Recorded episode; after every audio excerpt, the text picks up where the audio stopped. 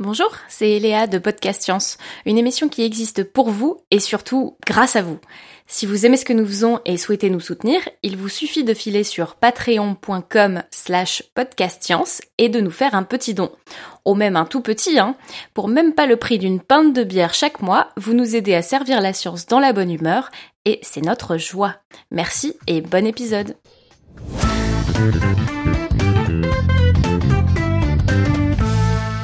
Je vous dis pour annoncer l'émission de ce soir Super Terre, Mini Neptune ou coronographie et accrétion de poussière, j'imagine que soit vous brillez de plaisir à l'idée d'entendre parler d'un sujet qui vous passionne, ou bien vous n'avez aucune idée de ce qui vous attend et je vous invite à rester avec nous car le sujet est passionnant, mystérieux, complexe et beau.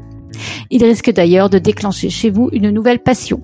D'autant que c'est notre expert intergalactique, Johan, qui vient nous émerveiller pour nous parler de son sujet de prédilection, la naissance de notre système solaire.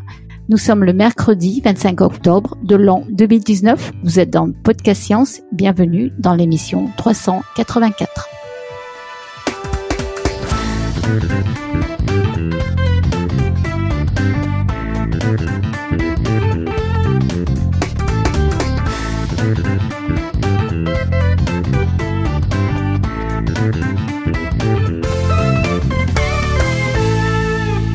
Alors ce soir, c'est moi, Irène, qui ai le grand plaisir de vous présenter cette émission. Et nous commençons avec notre tour de table avec Pascal dans le nord-est de la France et qui, comme d'habitude, assure la technique. Salut tout le monde. Nous avons ensuite Tup depuis Barcelone.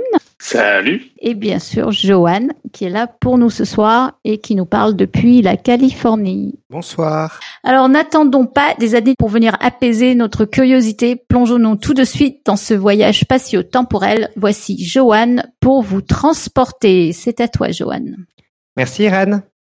Et donc, ce soir, je vais vous parler donc de la naissance des planètes et donc pas seulement celle du système solaire, parce que donc je vous rappelle, euh, on a déjà fait euh, plusieurs dossiers qui parlaient des exoplanètes, mais euh, donc à ce jour, on a environ 4000 exoplanètes. Donc ce sont des planètes qui tournent autour d'autres étoiles que le Soleil. Et donc, à partir de ça, on peut déjà commencer à dire des choses intéressantes sur est-ce que notre système solaire est unique?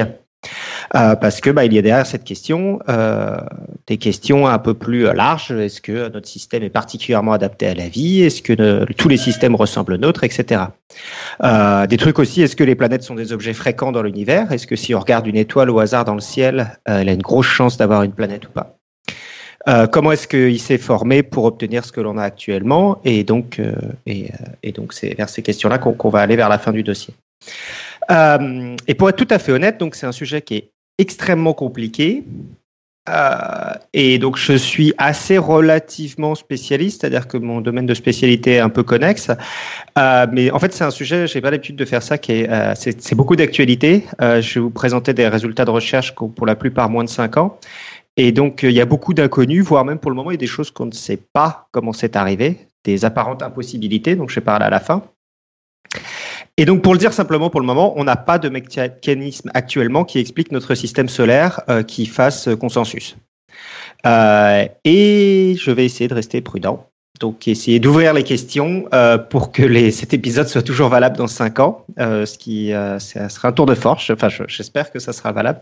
Donc, de dire les choses qu'on sait absolument sûr et de proposer et de, de faire attention à ceux où on, on, les moins.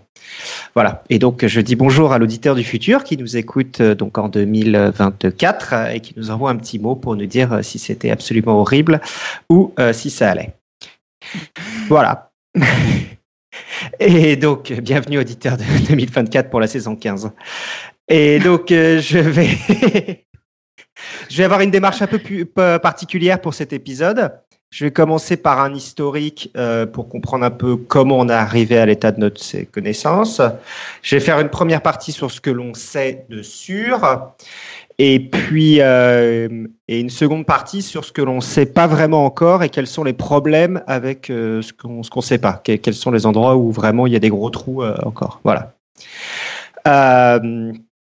Donc commençons par l'historique. Donc l'historique, c'est assez ancien parce qu'au final, ça fait très longtemps qu'on sait qu'il y a des planètes dans le système solaire. Donc en fait, depuis qu'il y a de la physique, on a essayé de savoir comment ça se passait. Euh, et en fait, en première approximation, c'est pas, on n'a pas besoin d'avoir attendu la physique du XXe siècle. Hein, c'est pas de la relativité. Euh, il n'y a pas vraiment besoin de relativité générale. Avec les lois de Newton, on s'en tire. Euh, il n'y a pas besoin de physique quantique. Donc en gros, c'est euh, des lois newtoniennes avec de la, avec de la thermodynamique, euh, un peu d'électromagnétisme, j'en parlerai. Voilà. Donc c'est pas forcément des trucs hyper compliqués. Ce qui fait la complexité du machin, c'est que c'est des systèmes extrêmement complexes. Euh, et euh, comme je vais y venir à la fin, donc pour vous expliquer un peu la complexité du problème. Parmi les chercheurs qui ont cherché sur les choses et qui ont proposé des modèles de formation du système solaire et qui se sont plantés, on peut très rapidement citer Lagrange. D'ailleurs, euh, assez euh, anecdotiquement, Emmanuel Kant, euh, le philosophe, je ne savais pas, mais a fait de l'astronomie pendant un moment. Et donc voilà ce que j'ai appris à l'occasion. Donc il a proposé un modèle aussi de formation du système solaire, qui était faux lui aussi, mais voilà. Donc du coup j'ai tiré ma quote de Emmanuel Kant ce soir. Euh, voilà. Et puis, donc, au fur et à mesure, donc, on apprend en physique et puis qu'on comprend un peu mieux le système solaire, les modèles évoluent. Et on arrive en fait vers la fin mi euh, mi 20e siècle, fin du 20e siècle, avec une théorie assez solide euh, qui a été développée par Safronov, qui est un astrophysicien russe, euh, qui a d'abord publié en russe et qui a été seulement traduit en anglais au début des années 70, donc ça a été un peu découvert, et qui est à peu près, qui est à peu près le socle de ce qu'on sait sur, euh, sur le, le, théorie du système solaire, et qui est donc qui est basé sur l'accrétion. Euh, donc l'accrétion euh, de, planètes, c'est-à-dire que bah, au début on a plein de petits grains de poussière, et puis les petits grains de poussière vont se former ensemble pour faire des plus gros grains de poussière, des cailloux, puis ils vont se former ensemble pour faire des astéroïdes, puis ils vont se former ensemble pour faire des planétésimaux, qui sont des, des trucs de, en fonction de la taille d'environ 10 km, puis des mini-planètes, et à chaque fois, en fait, par, euh, pousse, par euh, des grains qui grossissent et grossissent en accrétant la matière autour d'eux. Voilà. Donc ça, c'est à peu près ce qu'on sait aujourd'hui, ce dont on pense que c'est à peu près sûr. Euh, et, et donc qui, qui, forme la base de notre, notre théorie des, des formations des systèmes stellaires. Voilà. Cependant, pour toutes ces années, en fait, on n'a pas euh, de. En fait, théorie de formation planétaire et théorie de formation du système solaire, c'est exactement pareil. Parce que pendant tout ce moment-là, on ne sait pas s'il y a d'autres exoplanètes, en fait. Enfin, s'il y a d'autres planètes que celles du système solaire. Donc, euh, c'est. Ça ne veut pas dire que c'est faux ou inutile, mais c'est comme si vous faites une théorie avec. Euh, vous faites de la biologie avec un seul humain, quoi. Vous ne savez pas ce que, si ce que vous voyez est spécifique à cette personne-là ou si euh, vous pouvez en faire des lois générales sur toutes les étoiles de l'univers. Voilà. Euh, donc je rappelle rapidement la structure de notre système solaire à nous. Euh, et donc, alors j'ai une image que je vais mettre dans la chatroom, mais normalement c'est des choses qui sont assez assez connues, mais je la rappelle assez rapidement. Donc il y a quatre planètes rocheuses donc, euh, ce que je définis par une planète rocheuse, c'est une très grosse boule de roche et seulement un petit peu de gaz autour, qu'on appelle euh, l'atmosphère. Donc, c'est quatre planètes qui sont de masse égale ou inférieure à la masse de la Terre, avec donc 5% de la masse de la Terre pour Mercure, 10% pour Mars et 80% pour Vénus. Et euh, 100% de la masse de la Terre pour la Terre, forcément, enfin, une masse terrestre pour la Terre. Voilà. Ensuite, on a une ceinture d'astéroïdes entre Mars et Jupiter qui contient euh, beaucoup moins de matière à cet endroit-là, donc 4% de la masse de la Lune, ce qui n'est pas énorme, euh, pour toute la ceinture d'astéroïdes. Et à cet endroit-là, on a des cailloux plus ou moins gros, euh, mais avec Cérès par exemple, qui est une planète naine. Cérès, donc qui est un caillou qui fait 1,2% de la masse de la Lune, donc c'est pas du tout énorme, mais bon voilà, il y a des cailloux quand même qui sont je peux, excuse-moi, je peux t'interrompre, mais ouais. tu dis euh, CRS c'est 1,2% de la Lune, mais euh, ça c'est les plus gros alors. Sinon les, le, les, plus petits. Oui. Mais les plus petits, euh... ça va jusqu'au. Bah, en fait, c'est dans ces ceintures-là. Je vais y revenir juste après. C'est des, euh, c'est des débris en fait, et donc les plus petits, ça va jusqu'au micron en fait. Donc il y a de la, ça va de la poussière, et le plus gros dans cette ceinture-là, c'est CRS, qui fait 1,2% de la masse de la Lune. Voilà. D'accord. Donc c'est pas des très gros objets. Voilà. Donc après, au-delà, on a euh, les planètes gazeuses avec Jupiter. Et là, donc les planètes gazeuses sont elles beaucoup, toutes beaucoup plus euh, grosses que la Terre. Donc on, a, on commence par Jupiter avec 300 masses terrestres, ensuite Saturne avec 95 masses terrestres, Uranus avec 14 masses terrestres et Neptune avec 17 masses terrestres. Voilà. Et là, donc, ce que j'appelle planète gazeuse, c'est le contraire. C'est un petit cœur solide avec une énorme atmosphère de gaz. Voilà.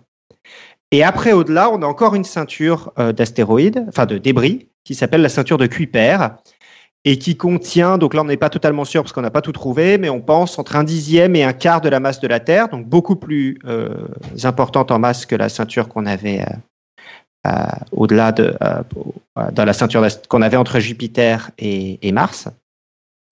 Voilà. Et la plus grosse là de ces planètes naines, donc il y a aussi des planètes naines là-dedans, il y en a quatre, je crois, bref, euh, trois ou quatre, euh, dont Pluton, euh, qui est la plus connue euh, et qui fait 18% de la masse de la Lune. Donc voilà, donc c'est des gros et là aussi donc voilà. Et pourquoi est-ce qu'on appelle ça des ceintures de, débris? Donc les ceintures de débris en fait c'est ça qui sont un peu ma, ma spécialité. C'est moi ce que j'ai cherché à observer, c'est des ceintures de débris dans d'autres d'autres systèmes. Et pourquoi on appelle ça des ceintures de débris? Parce qu'en fait c'est ce qui reste après que les après que la formation du système solaire soit arrivée, c'est en fait c'est les, les choses dont les rebuts de cette formation, c'est quand il reste plus assez de masse pour vraiment former des, des planètes. Donc c'est des cailloux plus ou moins gros qui passent leur temps à se taper entre eux et à se désintégrer et à et à faire des cailloux de plus en plus petits. Puis après, ils se réaccrètent, ils font un gros caillou, puis ils se retapent entre eux et puis ils redescendent. Voilà. Donc c'est de la poussière qui n'est pas originale, c'est de la poussière qui est, euh, c'est pas comme les comètes par exemple, c'est de la poussière qui est assez, euh, euh, qui est de la poussière de seconde génération et qui en gros a manqué le coche de la formation planétaire. Voilà, c'est pour ça qu'on appelle ça des ceintures de débris. Voilà. Euh, et donc ça va du micron jusqu'à des choses qui sont euh, beaucoup plus petites que la Lune. En gros. Euh, voilà. Et donc jusqu'en 1995, c'est la première détection d'une exoplanète autour d'une étoile de type solaire. Euh, on a des théories qui expliquent plus ou moins bien ça, et, mais on n'a pas le choix. En fait, on pense que notre système solaire, on, imagine la théorie de formation solaire comme expliquant ça, et on, prend, prend notre système solaire comme une généralité, parce qu'on n'a pas le choix, parce qu'on n'a pas d'autres systèmes pour comparer. Voilà. Et donc, bah, voilà. Donc, petite planète rocheuse près de l'étoile, grosse planète gazeuse loin de l'étoile, et les débris qui restent autour. Voilà. Euh, et voilà. Donc maintenant, on est euh, 25 ans après la découverte de la première exoplanète, donc en 1995, euh, par Mayor et Kellos, et on a 4000 exoplanètes à ce jour. Et donc, on peut commencer à dire des choses pas trop idiotes statistiquement. Euh, bon, 4000, c'est pas non plus énorme, et puis en plus, on a des gros biais de détection dont je vais revenir euh, après. Donc on, les techniques nous permettent d'observer certaines choses mieux que d'autres. Et donc du coup, il y a des endroits où on ne sait pas vraiment. Mais donc je vais dire quelque chose dont euh, que je suis à peu près sûr. Voilà. Euh, et je vais le détailler après en détail. Donc ce qu'on sait maintenant, à partir de ces 4000 exoplanètes, c'est qu'environ la moitié des étoiles de type solaire ont au moins une planète de rayon 1 à 4 fois le rayon terrestre qui orbite environ à l'orbite de Mercure ou moins. Donc, quand je dis ça, ça veut dire environ en 100 jours ou moins de son étoile, qui font le tour environ en 100 jours. Donc, qu'est-ce que ça veut dire?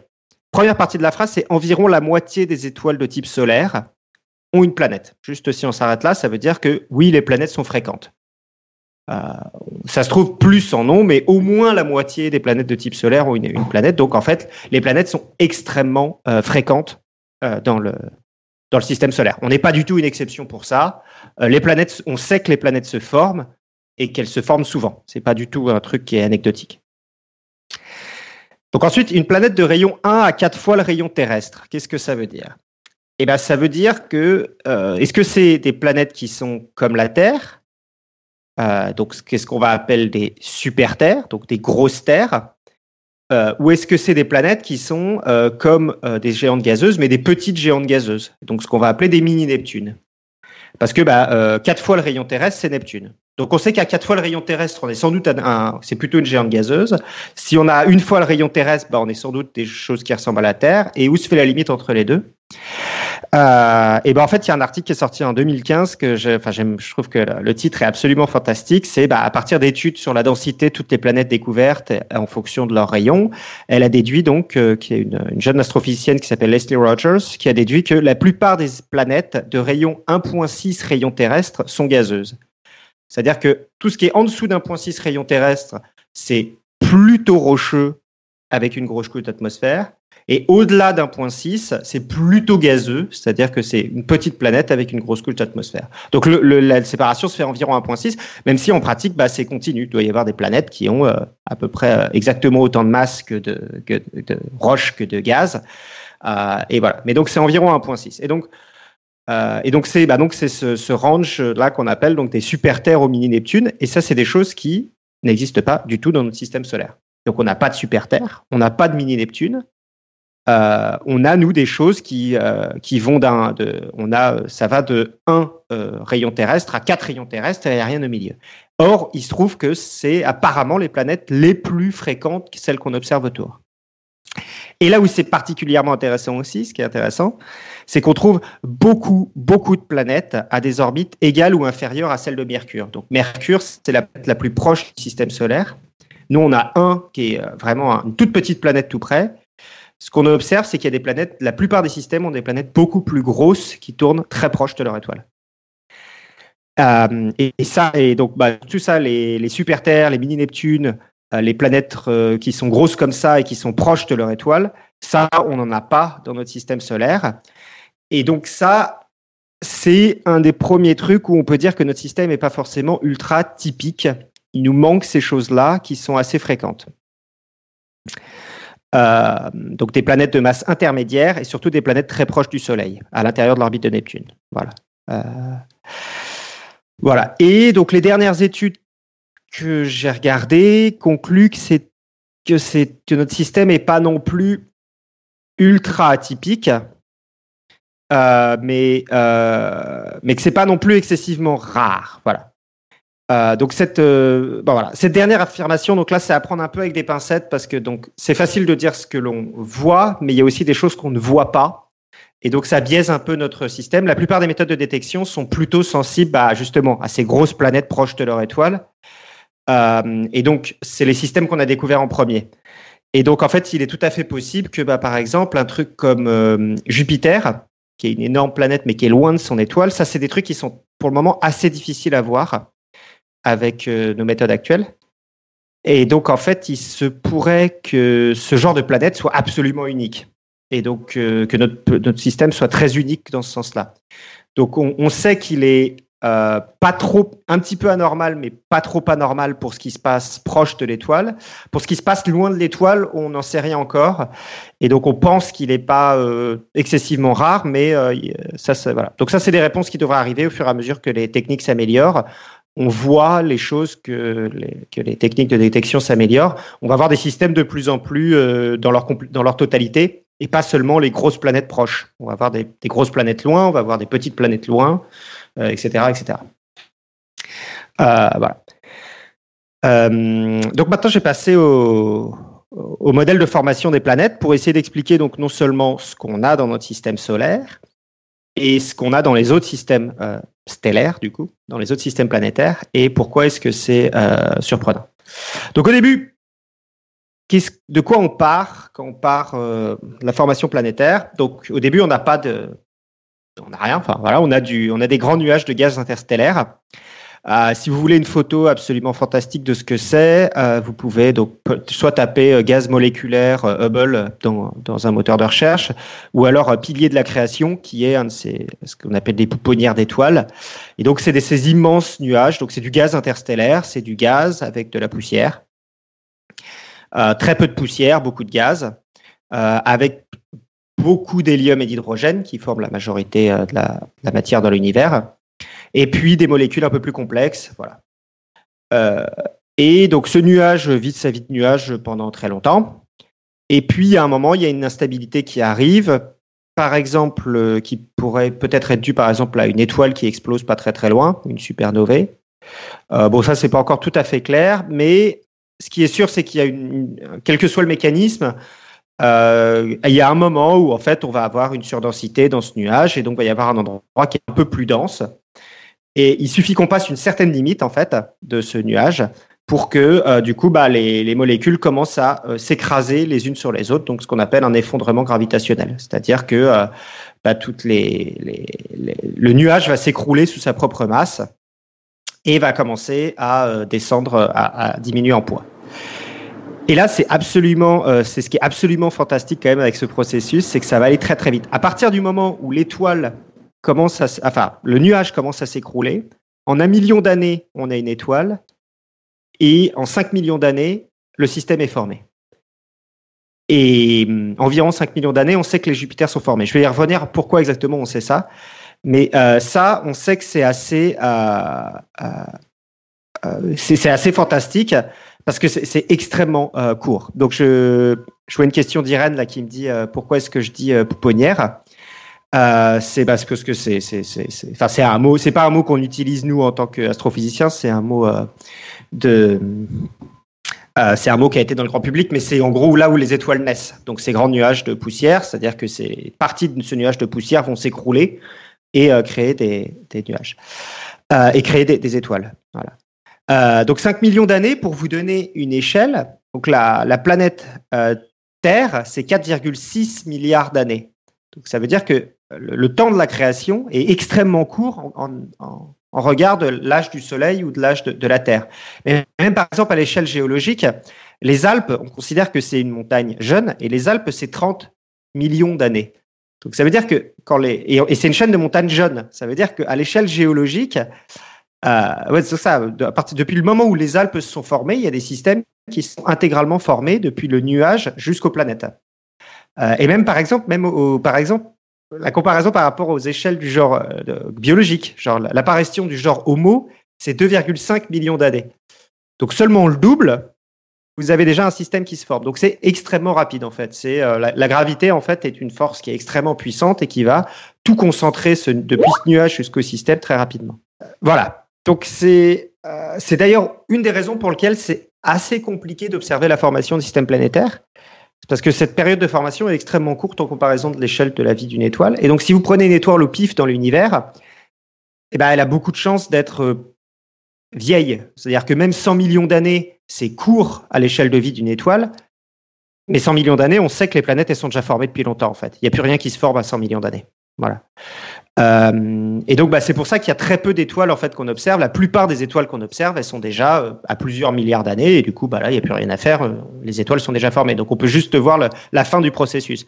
Il n'y a que quelques étoiles, donc je vais vous donner certains noms, où on peut observer vraiment le processus sur son, en train de se former, les choses en train d'arriver, ce qui nous donne une indication plus importante sur sur ce qui se passe. Voilà. donc voilà, le nuage s'écroule en environ un million d'années. Donc pendant cette phase, c'est assez facile. C'est juste de la gravité. Enfin, c'est grosso modo principalement de la gravité. Euh, et donc les équations qu'on avait marchent toujours à peu près bien. Euh, et donc ça, c'est des équations qu'on pas, c'est des choses qui n'ont pas trop changé depuis euh, les années 60. Donc voilà. donc vous avez la conservation du moment angulaire. Donc ça, c'est un principe de physique qui est assez important, mais je suis sûr que vous en avez déjà tous fait l'expérience. Et donc, c'est euh, vous vous mettez sur une chaise de bureau ou un tabouret qui tourne. Euh, vous commencez à tourner. Et là, vous vous apercevez qu'en euh, tendant les bras ou en euh, repliant les bras, quand vous repliez les bras, vous commencez à aller beaucoup plus vite. Et il y a un truc où je suis sûr que vous avez déjà fait l'expérience, soit vous, soit en regardant vos gamins le faire. C'est quand vous êtes sur une balançoire et que vous faites des tours avec les cordes autour de vous et que vous vous lâchez, vous allez commencer à tourner de plus en plus vite. Et, euh, et, euh, et, que, et je suis sûr que vous avez déjà fait l'expérience. En fonction si vous avez les jambes tendues ou les jambes repliées sur vous-même, vous allez tourner beaucoup plus vite. Euh, et donc, bah, cette idée du moment angulaire, c'est-à-dire que c'est pas euh, la vitesse de rotation euh, qui se conserve. Ce qui se conserve, en fait, c'est euh, la vitesse de rotation fois la taille de l'objet. Et donc, bah, du coup, si vous réduisez la taille de l'objet, la vitesse de rotation augmente pour conserver ce moment angulaire. Voilà.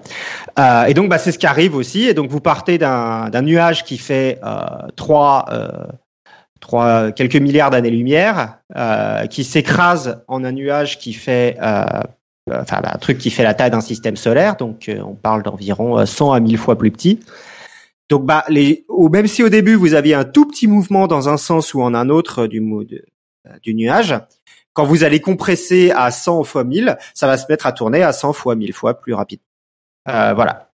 Euh, et donc, bah, sous la, sous cette truc, donc on part au début d'un truc et on imagine à peu près sphérique, ça, ça va dans toutes les directions. Sous l'influence de mouvements angulaires, vous allez, bah, vous allez plus ou moins aplatir le disque et commencer à former un disque. Et euh, la densité grandit, grandit, et il y a un moment en fait où vous allez obtenir une une densité euh, telle en fait, donc euh, plus la densité augmente au centre, plus euh, donc les interactions entre les, les, molécules de gaz augmentent, plus la température augmente. Et à un moment, bah, donc vous avez, vous allez déclencher une réaction de fusion nucléaire. Le nuage s'allume et l'étoile commence à cramer, à brûler, donc du carburant, voilà. Et voilà. Et donc ça, c'est vraiment la naissance de l'étoile. Et en fait, ce qui est super beau, c'est que le moment où l'étoile commence à brûler, le disque en fait est super dense encore autour. Et donc, en fait, on ne voit pas directement l'étoile, on voit juste son reflet sur les hautes parois du disque, qui a une, forme un peu évasée. Et donc, en fait, ça ressemble un peu à un yo-yo. C'est-à-dire que la bande centrale qui, est juste à côté de l'étoile, vous ne la voyez pas parce que la lumière est absorbée euh, par le, disque qui est trop dense. Et vous voyez juste le, haut et le bas. Donc j'ai mis des photos. On commence à avoir des photos absolument magnifiques de ce genre de trucs avec euh, les instruments actuels. Euh, donc ça ressemble bah à un yo-yo ou à un burger, euh, selon comment vous le voyez. Euh, donc là, ça c'est des vraies images que je mets dans la chat room. Donc vous pouvez taper par exemple HH30 Hubble ou euh, sphère IM Lup. qui ou MY Lup, donc oui, c'est le nom des étoiles qui sont pas forcément. Et vous avez ce genre d'images qui sont assez jolies. Donc on voit, donc ça c'est vraiment des étoiles qui sont en tout début de vie, qui viennent de s'allumer. Donc on sait, elles, sont là depuis euh, quelques moins d'un million d'années. Voilà. Et à ce moment-là, donc commence la phase dite vraiment compliquée, celle où on comprend vraiment pas grand-chose, qui est celle de la phase des disques protoplanétaires. Et alors, j'ai essayé de vous. Donc, comme je vous l'ai dit, c'est de la physique du 19e, donc on pourrait se dire c'est des lois qui sont pas forcément très compliquées, mais en fait, je vais essayer de vous faire comprendre la complexité du bordel. Donc vous avez, euh, au moment de l'allumage de l'étoile, donc vous avez une force qui est très importante au centre qui commence à apparaître, c'est la pression de radiation, c'est-à-dire que bah, vous avez une réaction, euh, une explosion euh, thermonucléaire en permanence au centre de l'étoile, de fusion nucléaire, qui va dégager des photons dans toutes les directions, donc c'est extrêmement puissant parce que c'est une explosion thermonucléaire. Et donc cette, ces photons en fait vont chauffer et repousser le gaz et la poussière dans le disque. Euh, et euh, donc le disque qui est composé à ce moment-là d'environ 99% de gaz et 1% de poussière. Et, euh, et, donc cette force super importante en fait euh, va repousser le gaz très loin. Et donc c'est comme ça qu'on sait que le c'est comme ça qu'on sait que ça va très très vite cette formation. C'est parce que environ en 3 millions d'années, le gaz a été totalement éjecté du système. Il n'y a plus de gaz. Donc ça veut dire que si les planètes de type Jupiter se sont pas formées à ce moment-là, ben elles se formeront plus. Donc à ce moment-là, il faut déjà qu'on ait un système. Donc on sait que le mécanisme pour faire des petites planètes de type Jupiter doit être moins 3, milliards, 3 millions d'années, parce que euh, sinon il y aurait plus de gaz dans le système. Et donc et on a besoin de gaz pour faire euh, les planètes de type Jupiter, les géantes gazeuses. Voilà. Et donc c'est comme ça qu'on sait qu'on va très vite. Voilà. Et donc, euh, comment ça marche ce système euh, Enfin, ce, ce, système, ce qu'on sait, euh, toutes les forces qui sont là, c'est donc des grains de poussière qui tournent euh, dans du gaz. Avec euh, donc le gaz peut soit les accélérer, soit les ralentir avec des forces de frottement. Vous êtes bombardé de photons d'étoiles. Vous avez bien sûr la gravité de l'étoile. Euh, le disque a une certaine épaisseur aussi, ce qui fait que toutes les couches sont pas chauffées également. Donc ça, c'est euh, des équations, euh, c'est de l'aérodynamique, hein, c'est la même, même sorte de choses qu'on utilise pour euh, les avions. Là, voilà. donc vous avez des couches turbulentes, des couches qui sont plus ou moins laminaires. vous avez du bombardement aussi du rayon cosmique sur les couches extérieures, ce qui va tendance à, à à créer euh, des, des, molécules qui sont euh, magnétisées sur les sur les champs les champs euh, euh externes, euh, enfin sur les couches extérieures de ce disque. Or, l'étoile a un champ magnétique, donc ces molécules qui ont été ionisées vont aussi avoir des comportements bizarres à cause du champ magnétique. Voilà. et donc, bah voilà. Donc vous avez un, système qui est pas forcément, enfin, qui c'est pas de la physique ultra compliquée en termes théoriques, mais pour le moment, en fait, nos meilleurs ordi en fait n'arrivent pas à prévoir euh, ce qui se passe dans tous les cas. En fait. C'est juste trop compliqué. Il euh, y, a, trop d'effets en fait qui se passent. Voilà. Euh, et donc c'est là où on est. Et donc j'ai on, a une vision à peu près de la façon dont ça se passe. Mais donc je vais, à peu près dire comment on pense que ça se passe.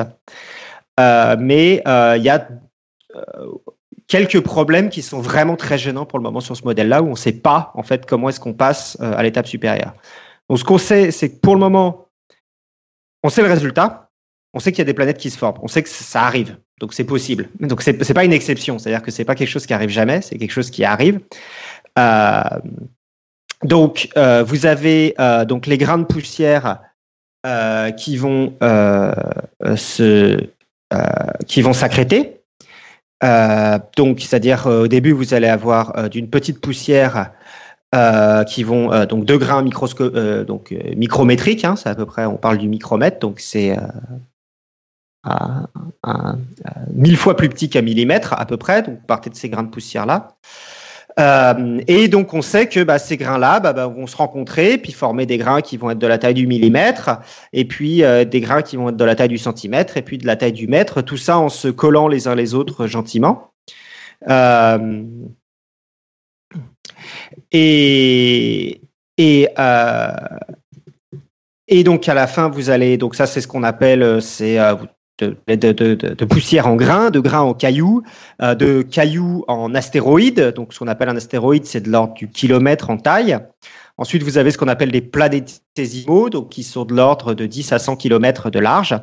Et après, au-delà, des planétésimaux en protoplanètes. Donc ça, c'est protoplanète, c'est ce qu'on pense qui est à la base, euh, c'est à peu près de la taille de Mars, voire même un, euh, ou un peu plus petit. Et c'est ça qui forme en fait le, la base. En fait, à partir de ce moment-là, on on sait à peu près comment ça se passe. Donc, euh, c'est ça qui forme soit la, le cœur des planètes gazeuses, soit et soit les planètes rocheuses. Et à partir de ce moment-là, bah, ça, vous avez une masse suffisante pour pour faire des, des planètes. Voilà. et je vous ai dit donc, on sait que la seule le seul fait qu'il y ait des géantes gazeuses, ça veut dire que ce phénomène-là, en 3 millions d'années, vous devez avoir trouvé un mécanisme euh, qui, en 3 millions d'années, fasse que vous avez au moins quelque chose qui est de l'ordre de 100 km pour qu'on commence à, euh, après, accréter du gaz et former les présences gazeuses. Pour les autres planètes de type euh, la Terre, on pense qu'elle continue d'accréter un petit peu, donc sous forme bah, de météorites qui continuent à tomber dessus et qui lui ajoutent de la masse doucement. Donc, euh, après 3 millions d'années jusqu'à euh, quelques dizaines de millions d'années, euh, entre 10 et 30 millions d'années, voilà. Et on sait qu'à 100 millions d'années, c'est tout à fait fini. Voilà. voilà. Donc, à 3 millions d'années, le plus gros fait. Et, et à 50 millions d'années, ça commence vraiment à être tout à fait fini. Voilà. Et donc on, commence à avoir pas mal euh, d'images euh, de ces disques protoplanétaires où on voit, donc on voit pas forcément les planètes, mais on voit les effets de ces planètes en train de se former. Donc on voit des, des anneaux euh, dans le, on voit des spirales ou on voit des anneaux dans la poussière, ce qui veut dire qu'il y a quelque chose à cet endroit-là qui commence à creuser la poussière, qui commence à accréter de la masse, ou alors qui va déformer la poussière dans une, dans une certaine direction ou dans une autre. Et, euh, et donc ça, bah, donc c'est assez, euh, assez joli. Donc euh, c'est euh, là aussi donc une de mes spécialités. Donc là, ouais, les, les instruments coronographiques. Donc c'est des instruments qui permettent d'effacer la lumière de l'étoile pour observer donc les, les, structures qui sont très proches. ou aussi avec le radiotélescope ALMA qui a fait énormément de, de découvertes dans ce truc-là. Et donc on voit ce disque assez dense et avec ses anneaux et ses spirales se dessiner. Et on commence à en avoir beaucoup. C'est assez, c'est très joli à regarder. Je vous le conseille. Donc vous tapez euh, Alma et, euh, et disque euh, protoplanétaire et vous allez en trouver plein. Voilà. Et on commence à avoir des bonnes idées de ce scénario, comment ça se passe. On a des, ces choses certaines dont c'est à peu près sûr. Donc ce que je vous ai dit sur cette théorie de l'accrétion, etc. il y a deux. il, y a, y a pas mal de problèmes et je vous en, par, en particulier revenir sur deux en particulier. Donc ce qu'on appelle la barrière du maître et euh, la migration. Et donc avant de, commencer sur ça, je vais vous raconter une histoire drôle qui résume à peu près euh, le problème qu'on a. Euh, donc c'est l'histoire d'un fermier qui possède des poules qui ne pondent pas d'œufs. Et donc il va voir le physicien et le physicien revient après quelques calculs et lui dit c'est bon j'ai une solution mais ça marche qu'avec des poules sphériques et dans le vide. Et donc c'est à peu près ça l'idée, c'est-à-dire que ça, nos modèles peuvent marcher à peu près avec des particules sphériques et quand il n'y a pas de gaz, le problème c'est que euh, on sait qu'en fait il y a beaucoup plus de, enfin, il y a du gaz, les particules sont pas sphériques et en fait c'est le bordel et c'est là où en fait on est paumé. Et c'est là où c'est aussi très compliqué à faire des simulations, c'est-à-dire qu'il faudrait simuler toutes les formes de, de, particules possibles et ça on, ne sait pas faire, c'est trop, c'est trop compliqué, voilà. Euh, donc par exemple, prenons le premier souci, voilà. Donc comment est-ce que ça s'accrète? Donc, c'est-à-dire en gros, un, caillou tape un autre caillou, et puis euh, ce qu'on veut dans l'idée, c'est que ça fasse un plus gros caillou à la fin. Euh, si vous avez un caillou qui est beaucoup plus gros que l'autre, ça c'est plutôt cool. Euh, donc normalement, bah, si par exemple vous imaginez, vous avez un truc qui fait 100 km de large, et puis un truc qui tombe dessus qui fait 10 mètres de large parce qu'il y a déjà un gros caillou, mais ben, on imagine bien que bah, y en a un qui va juste bam s'éclater contre l'autre et lui ajouter sa masse et euh, donc il y a peut-être va y avoir un peu de perte peut-être, mais euh, dans ces cas extrêmes là comme ça, ou le cas encore plus extrême, c'est une météorite qui tombe sur la Terre, bah là elle y reste et du coup bah elle ajoute juste de la masse à la Terre, voilà. Donc quand on a quand on a formé les gros cailloux, ça va, on est à peu près sûr que bah dans ce cas-là ça va. Quand vous avez deux cailloux qui sont à peu près de la même taille, c'est là où le problème vient. Donc il y a trois cas possibles soit les cailloux une vitesse relative assez faible, et donc bah, ils vont tout doucement se toucher, et puis donc ils vont se vont faire un caillou deux fois plus gros. Donc c'est ce qu'on appelle, c'est là ce qu'on dit que les cailloux collent. Donc là, c'est le moment où ils stick together euh, en anglais, donc ça veut dire qu'ils collent. Voilà. Soit vous avez une vitesse un peu plus euh, importante, et là ils rebondissent, et donc là on n'a plus de grossissement. Et le troisième cas, bah, c'est qu'ils ont une grosse vitesse, c'est deux cailloux de la même taille qui se euh, percutent l'un fortement et ils s'éclatent l'un l'autre. Et donc là, non seulement, enfin, ils allaient même dans l'autre sens, c'est-à-dire que les cailloux n'arrivent plus à grossir et en plus même ils diminuent en masse. Voilà. Euh, c'est ce qui arrive d'ailleurs euh, avec les deux derniers systèmes. vous n'avez plus de d'accrétion, c'est-à-dire que vous avez les cailloux se euh, soit rebondissent entre eux, soit euh, s'éclatent, mais en gros, la, masse du caillou, euh, la masse du caillou total n'augmente plus, du, la masse du plus gros caillou. et d'ailleurs, bah, c'est ce qui arrive encore dans les ceintures de débris actuellement aujourd'hui. Donc la ceinture d'astéroïdes et la ceinture où il y a Pluton, donc la ceinture de Kepler. C'est pour ça que vous n'arrivez pas à former une énorme planète à cet endroit-là. C'est qu'à ce moment, à cet endroit-là, les cailloux ne s'accrètent plus. soit ils se tapent dessus, ils rebondissent. Euh, soit ils grossissent un petit peu, puis ils se tapent avec un caillou de la même taille et ils s'explosent et ils redescendent. Voilà. Euh, et, euh, et, donc il y a, on sait qu'il y a un, on sait qu'il y a un mécanisme qui fait cette accrétion-là, parce que bah, on le voit, il y a des planètes, mais il y a en fait un moment en particulier, c'est ce qu'on appelle la limite du rebond. donc ça dépend bien sûr de la taille des grains, de la distance à l'étoile, de la forme, de leur composition, mais nos modèles pour le moment montrent qu'il y a un moment où euh, euh, la, limite de donc c'est ce qu'on appelle la limite de rebond qui correspond environ au centimètre. Et à ce moment-là, en fait, dans ce qu'on, les modèles qu'on se fait de disques protoplanétaires, à ce moment-là, nos modèles prédisent que tous les grains devraient rebondir les uns sur les autres et ne arrêter de s'accréter. Et donc, ça veut dire qu'on est bloqué à la taille du centimètre, on n'arrive pas à aller au-delà. Euh, et il y a une autre limite aussi qui est euh, donc pour, euh, essayer d'expliquer avec pourquoi est-ce que ça se rebondit pas, c'est-à-dire qu'on pourrait augmenter le caractère collant de ces grains, soit par exemple en les mettant de manière moins pas sphérique, c'est-à-dire faire des grains compliqués avec des formes vraiment un peu tordues et qui du coup bah, ils s'agripperaient les uns en se collant les uns. Vous imaginez un peu un grain de sable et deux grains de sable avec un, une forme vraiment pas, pas, pas circulaire du tout et qui s'agripperaient les uns les autres et du coup qui arriveraient quand même à se coller euh, malgré cette barrière du rebond. Voilà. Euh, tu avais une question, euh, Irène? Euh, C'est Robin, pardon.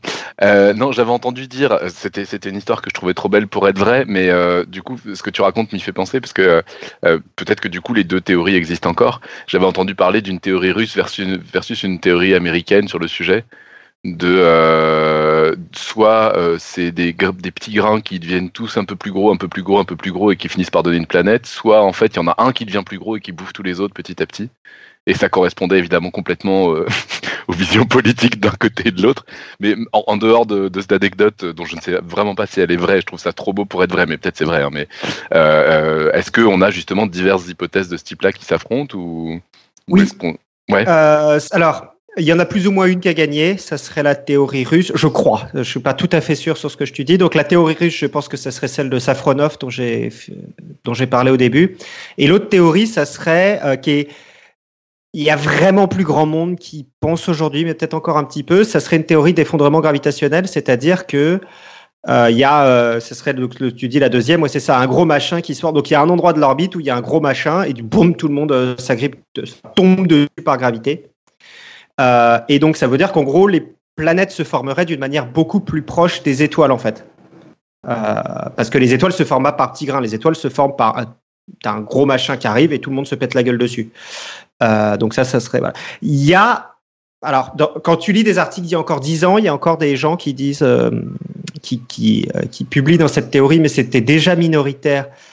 Alors, j'ai lu un article il y a 15 ans, enfin, une revue d'il y a 15 ans où il disait que c'était déjà minoritaire il y a 15 ans, et je crois que ça l'est encore plus. Donc, ça serait la théorie russe. Mais ouais, donc ça serait, ça, ça a été le cas, je crois. Et il y avait vraiment cette histoire de, euh, c'était les Russes qui proposaient que c'était communiste et les Américains qui proposaient que c'était mongol. Euh, pour de vrai. J'ai pas lu ça dans le détail. Je sais plus où j'avais vu ça, j'ai trouvé ça tellement drôle. tu pourrais regarder si tu veux, mais c'est assez rigolo. Je suis d'accord. Enfin bon, en tout cas, c'est les Russes, c'est la théorie euh, communiste qui a gagné. c'est la théorie par petite accrétion avec, okay. vous avez euh, plein de petits grains micrométriques qui font plein de petits grains centimétriques, qui font plein de petits grains euh, métriques, mais qui font plein on de petits... pas, mais on n'a pas une explication. voilà. Totale. Et à la voilà. Et à la fin, c'est-à-dire à la fin, il y a quand même quelque chose qui gagne parce qu'on sait que bah il n'y a pas une infi... enfin, enfin en tout cas, à la fin, il y a euh, une euh, dans un système, bah, en tout cas dans notre système, on sait qu'il y a eu à un moment plusieurs corps qui ont atteint, euh, bah, huit corps au moins, qui ont atteint euh, au moins 100 km, mmh. qui sont les qui ont formé les au moins 1000 km, qui ont formé la base de toutes les planètes. Voilà. Mmh. Cette corps, on pense qu'ils sont à peu près de la taille de Mars ou un peu plus petits. Voilà. Et après sur ces trucs-là, donc ça c'est les corps qu'on gagné. Et après cela, bah, ils ont nettoyé leur orbite, ils, ouais. ont, traité, ils ont avalé tout le reste. du scénario, euh, je pense que ça pour le ça. tout le monde est d'accord. Oui. Mais voilà, sur le début du scénario, donc il y avait des hypothèses contradictoires et on pense que euh, ça va jusqu'au moins jusqu'au kilomètre, etc. C'est-à-dire qu'il y a des, il n'y a pas forcément un gros gagnant au début. Ça va, euh, ça, ça monte petit à petit jusqu'au kilomètre, à la dizaine de kilomètres. Et après, oui, donc on sait qu'il y a un gagnant parce que bah, il reste que huit planètes. Donc il y a, y a que huit gagnants à la fin, quoi. Mais mm. Voilà. Ok. Euh, et... Ouais. Non, non, je, je crois que tu as répondu avant et que j'étais pas attentif. Pardon.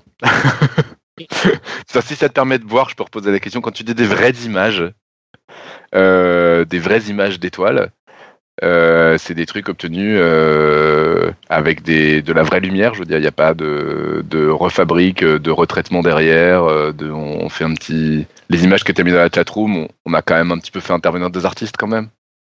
Non, ah non. non, les images de la chatroom, c'est vraiment ce qui nous sort du, c'est nous, alors ce qui nous ça sort, sort du, du, télescope. Ça sort pas du télescope, ça sort du, du de l'ordi qui gère le télescope.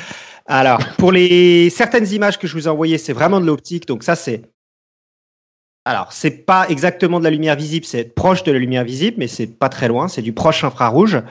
Mais euh, ouais, c'est pas vraiment pas très loin de ce qu'on observerait si on mettait l'œil à la sortie du télescope. Donc ça, c'est les images qui sont prises dans le proche infrarouge. Celles qui sont prises avec ALMA, donc c'est de l'interférométrie. Donc c'est un peu compliqué. C'était comme avec l'image du trou noir. Est-ce que c'est une photographie du trou noir? Est-ce que c'est pas une photographie du trou noir? On a déjà parlé l'année dernière. Euh, c'est compliqué l'interférométrie. Donc ça représente une réalité. C'est là où est la poussière. Mais c'est pas une photographie où c'est pas ce qu'on verrait avec notre œil si on n'a pas ça ça a pas de sens de regarder à travers un interféromètre à travers un voilà. euh, je, donc je peux te le dire si toi tu puisque tu, tu comprendras mais tout le monde ne comprendra pas. C'est-à-dire que si tu vas construire ton avec un interféromètre tu vas construire en observant certaines zones de ton espace de Fourier. Donc ce que tu vois là c'est une transformée de Fourier. Ouais, va... ton télescope. D'accord ok. Mais c'est un peu compliqué voilà. un peu, euh... on va on va pas y aller. Mais euh, ok d'accord. Non mais il y en a et qui donc, sont des vraies images et d'autres qui sont pas trop bidouillées non plus quoi c'est pas trop bidouillé, c'est-à-dire que c'est à peu près l'équivalent de ce qu'on observerait. Euh, c'est ouais. la même bidouillage que ce qu'on a pour les images du trou noir euh, récemment. C'est pas des simulations numériques. C'est pas quelque okay. chose. qu'on a, voilà, c'est vraiment du. Ouais, c'est pas. Vrai des...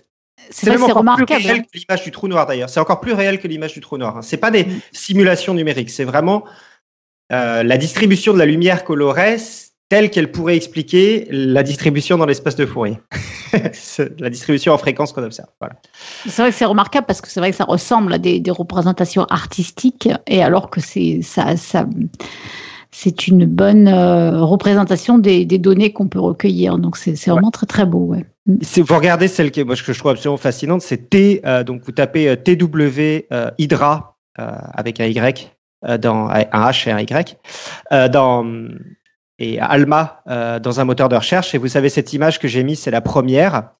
Euh, que je trouve vraiment absolument qu'on voit euh, un, deux, trois, quatre, cinq, une dizaine de, de, de, ronds dans les et on a l'impression de se dire mais là oui il y a la planète qui est là et qui est en train de creuser un chemin dans la poussière. Et ça ça c'est des vraies images hein. c'est des, images qui sont pas c'est pas des images d'archives on voit des spirales on voit des gaps on voit des donc c'est c'est assez fascinant en fait d'avoir l'impression que bah, les, ouais les planètes sont là sont en train de se former.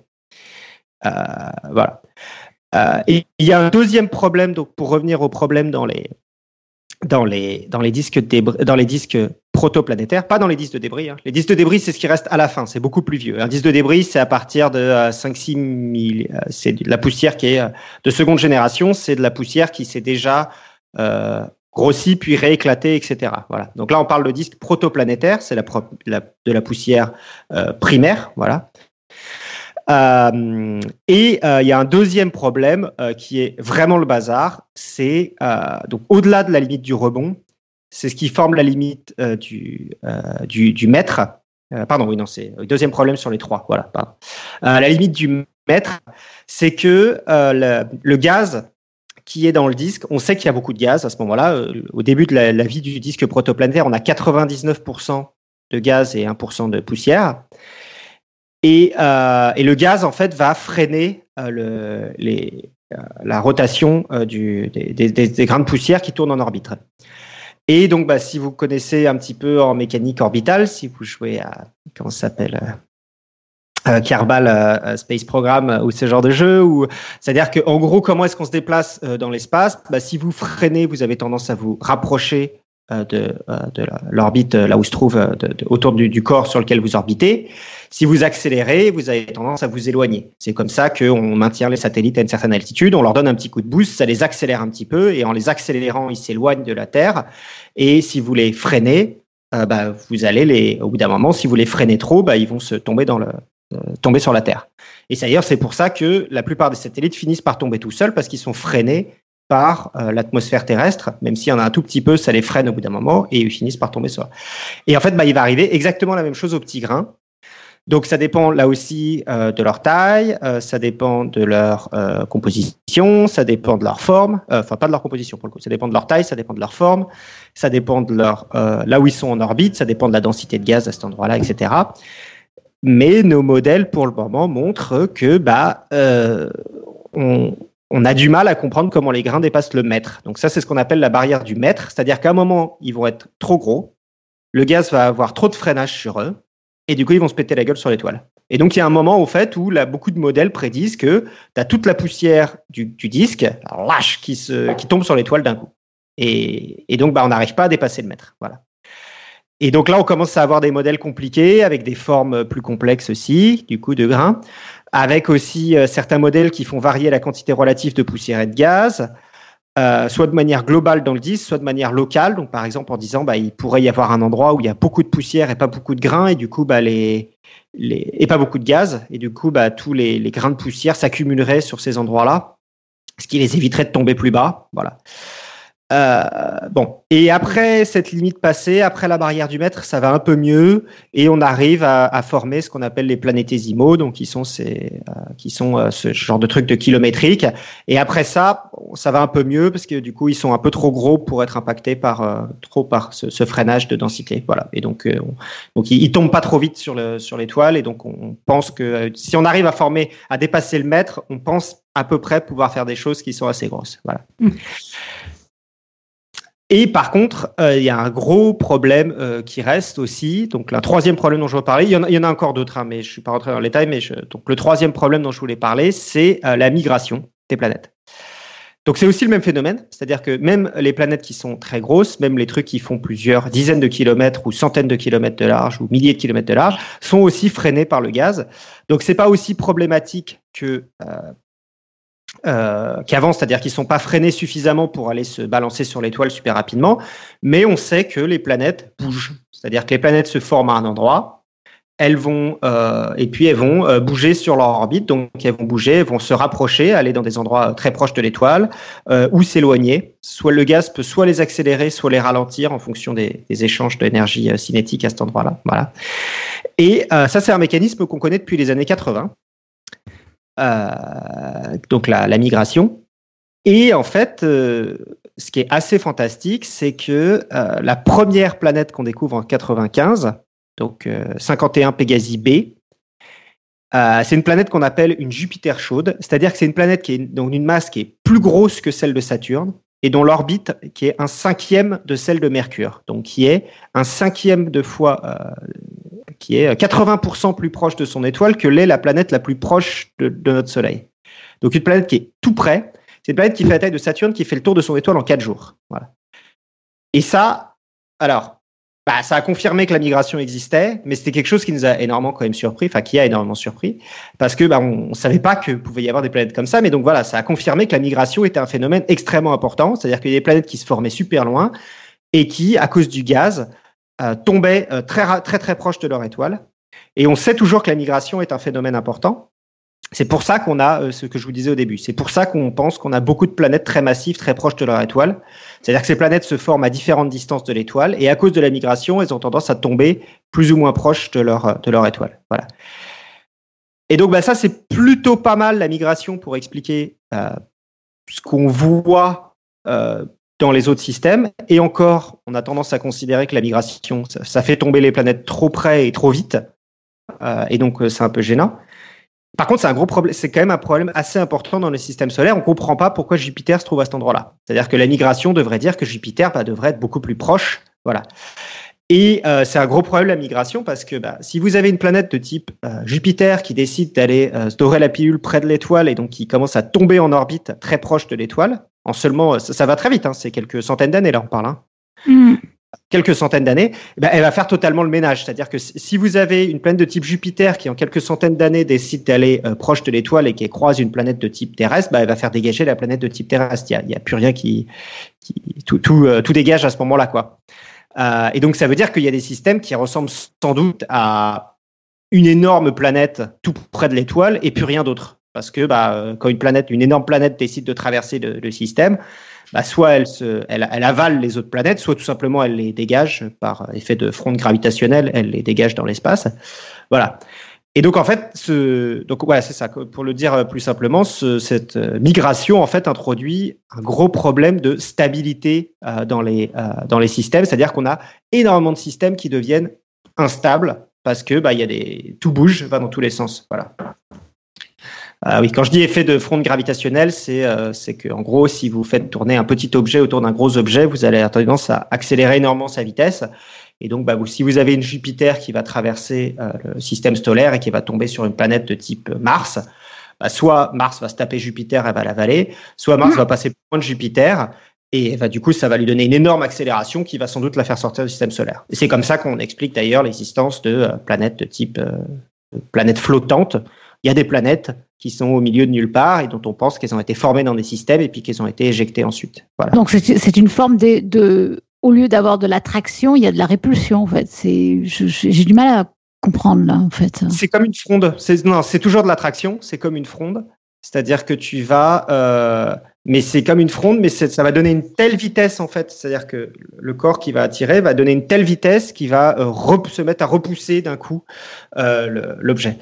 Euh, je sais pas comment le J'arrive à le décrire de façon mathématique, mais je sais bah, pas. Euh. Disons que si, la petite planète est loin de la grosse, ça va l'attirer de très loin, ça va la faire aller très très vite. Et si elle se scratche pas sur la planète, elle va à une telle vitesse que quand elle repart, elle est éjectée très très loin. Elle a, elle, elle a, au, lieu de, au lieu de tourner autour de la grosse planète, elle, elle arrive de très loin, elle se rapproche de la grosse planète, elle fait un virage très rapide autour de la grosse planète et après elle est éjectée euh, de plus loin de là d'où elle venait quoi. Mm-hmm. C'est comme ça que nous on arrive à faire sortir des objets du système euh, solaire en gros. Euh, toutes les Voyagers sur lesquels j'ai déjà fait des dossiers etc.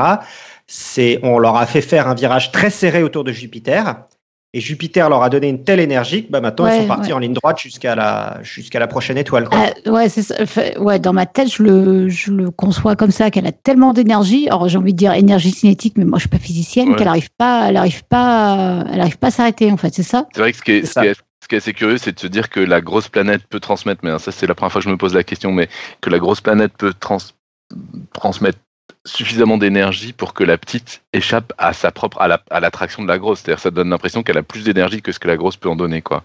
Ouais. C'est un Euh, bah, en fait, le- ça, ouais. problème. C'est-à-dire qu'effectivement, euh, intuitivement, tu aurais tendance à te dire que bah, ça peut pas donner suffisamment d'énergie pour qu'elle retombe pas à nouveau sur la grosse planète, quoi. Ouais, bah en fait, tu fais les, les- quand tu fais les équations, en fait, tu tombes tu sur la famille voilà. des coniques. Oui, oui. Euh, donc, la- donc, ça veut dire que bah, si c'est très peu, bah, c'est un cercle, c'est-à-dire qu'en Ouais. gros, ça tourne autour. Puis plus tu augmentes, plus tu vas avoir une, une ellipse, plus qui est déformée. Donc, par exemple, ça, c'est le cas des comètes qui tournent autour du Soleil, qui ont des euh, très grandes ellipses, c'est-à-dire qu'elles elles partent très, très, très, très, très loin, et puis elles- quand elles reviennent, elles passent tout près du Soleil et elles repartent très, très, très, très, très loin. Et puis vous avez des objets qui sont encore euh, plus petits, voilà, qui euh, du coup, bah, là c'est encore pire que les comètes. Elles arrivent de très loin, elles passent tout tout près et zoup, elles dégagent après. là, voilà. Euh, c'est une histoire de vitesse relative en fait des deux corps au moment du au moment de l'interaction. Voilà. Mhm. Ouais, je après, suis il faut faire confiance aux avec- maths, quoi. Ouais. Je crois que je suis d'accord avec toi que s'il y a euh, ouais, non, ouais. Bon, c'est une histoire de vitesse relative. C'est Si tu pars aussi. avec deux objets à vitesse relative nulle, je pense que tu arrives toujours à euh, un cercle vis-à-vis de enfin, une qui tourne autour de l'autre en cercle. Mais euh, comme il y a cette histoire de vitesse relative entre les deux, c'est ça qui va faire que euh, qu'est-ce qui se passe entre le- les deux quoi. C'est- Et c'est dû aussi au fait qu'il y en a une qui est plus petite que l'autre, que la masse n'est pas la même? Oui, c'est dû au fait que, euh, que les... il y en a une qui est plus petite que l'autre. Si, euh, Mhm. si bah, vous avez deux objets de la même taille, bah, c'est ce qu'on a dans les étoiles binaires. Et donc là, bah, y a, vous imaginez deux objets qui font des tours les uns entre, autour des autres. Quoi. Voilà. Ouais. Euh, voilà. Donc ça, c'est un effet effectivement quand euh, donc ça peut arriver. Donc euh, c'est un gros problème. Oui, du, du fait de l'instabilité, on sait que les grosses planètes ont tendance à se balader parce que l'instabilité, pardon, du fait de la migration, la migration touche surtout les grosses grosses planètes. Euh, donc on sait que la migration euh, va, on sait que ça veut dire qu'il y a des grosses planètes qui se baladent dans le système, donc qui vont avoir leur euh, leur rayon d'orbite qui va diminuer. Euh, puis à quelques centaines d'après, il va commencer à réaugmenter le rayon de leur orbite, etc. Euh, et ça, du coup, euh, et donc on sait qu'il y a des grosses planètes qui se baladent dans le système, et des grosses planètes dans le système, ça inclut des gros problèmes de stabilité du système parce que, bah, du coup, euh, elles vont avoir tendance à, mettre le bazar comme, comme voilà. Oui, ça voudrait dire qu'il devrait y avoir que des, des, des, des systèmes avec une seule grosse planète, quoi. C'est pas logique, c'est pas normal qu'il y en ait avec beaucoup d'autres, quoi. C'est bah oui, c'est ça que pour le moment, c'est pour le moment c'est ça qu'on a. C'est-à-dire Avec éventuellement des satellites, mais pas avec des. Voilà, pour le moment, c'est ce planètes. qu'on a, c'est qu'on a du mal. Et donc, on sait que c'est un phénomène important. C'est pour ça qu'on trouve plus de grosses planètes très proches de leur étoile, ce que nous, on n'a pas. Donc, c'est en ça que notre système est, est- est tordu. Et en plus de ça, et même ça, ça serait déjà, sur- même ça, on a du mal déjà à l'expliquer. On a du mal à comprendre pourquoi est-ce que c'est pas une grosse planète qui se forme, qui fait le ménage, et puis finalement, on, on se retrouverait avec euh, une planète de type euh, de 5 masses de Jupiter, une planète de type euh, une, une étoile, et c'est tout. Et il n'y a plus rien autour, quoi. Voilà. Et le meilleur modèle, donc euh, c'est pas une blague d'ailleurs, le meilleur modèle, un des meilleurs modèles actuels euh, de formation de système solaire s'appelle le modèle du Grand TAC. Du coup, j'ai appris ce que voulait dire TAC en anglais. Je sais pas si tu sais. euh, Mais oui, mais oui, dans, en voile, on le dit tout le temps, tacking, tacking. Ah, c'est ça. Absolument. Ça veut dire virer de bord en anglais. TAC, ça veut dire c'est le bord de- dans le Mm. sens de faire un bord, voilà. Et donc, euh, donc ça veut dire le modèle du grand virement de bord. Et, donc c'est c'est un modèle qui, enfin, ça paraît un peu ad hoc comme ça. Le truc, c'est qu'on n'a pas d'autre façon d'expliquer le système solaire. C'est-à-dire que Jupiter se serait formé à peu près à l'endroit où elle est actuellement, qu'elle a subi une période de migration vers l'intérieur, et puis qu'à un moment, elle a changé d'avis, elle a subi une période de migration dans l'autre sens. Et elle s'est rééloignée pour finir à peu près à l'endroit où elle s'était formée. Et donc ça paraît un modèle un peu ad hoc et c'est un peu c'est pour ça qu'on est un peu gêné par nos modèles toujours actuellement. On comprend toujours pas trop exactement comment ça se forme. Euh, voilà. Et donc il n'est pas du tout impossible. Ce que je vous disais au début que que notre système est unique à cause de Jupiter. Il n'est pas tout à fait impossible que ce soit donc ça je parle avec d'énormes pincettes hein, voilà mais parce que ça c'est vraiment de la recherche très actuelle que effectivement les planètes de type Jupiter c'est-à-dire des planètes aussi grosses et aussi loin de leur étoile euh, il n'est pas tout à fait impossible que ce soit une exception voilà Et donc, tu es en train de dire qu'un de ces jours, Jupiter va tout d'un coup euh, se rapprocher du, du, Soleil et que ce sera plus la peine de se préoccuper d'écologie parce que de toute façon, euh, on sera envoyé hors orbite. Euh. Non, ça, ce phénomène de migration s'arrête à partir du moment où il n'y a plus de gaz, en fait. Ah oui, ah bah oui, le bah, gaz bon. qui fait freiner. Donc en fait, ah, donc c'est bon. Voilà, donc c'est vraiment cette période. Donc gros coup de peau, quoi.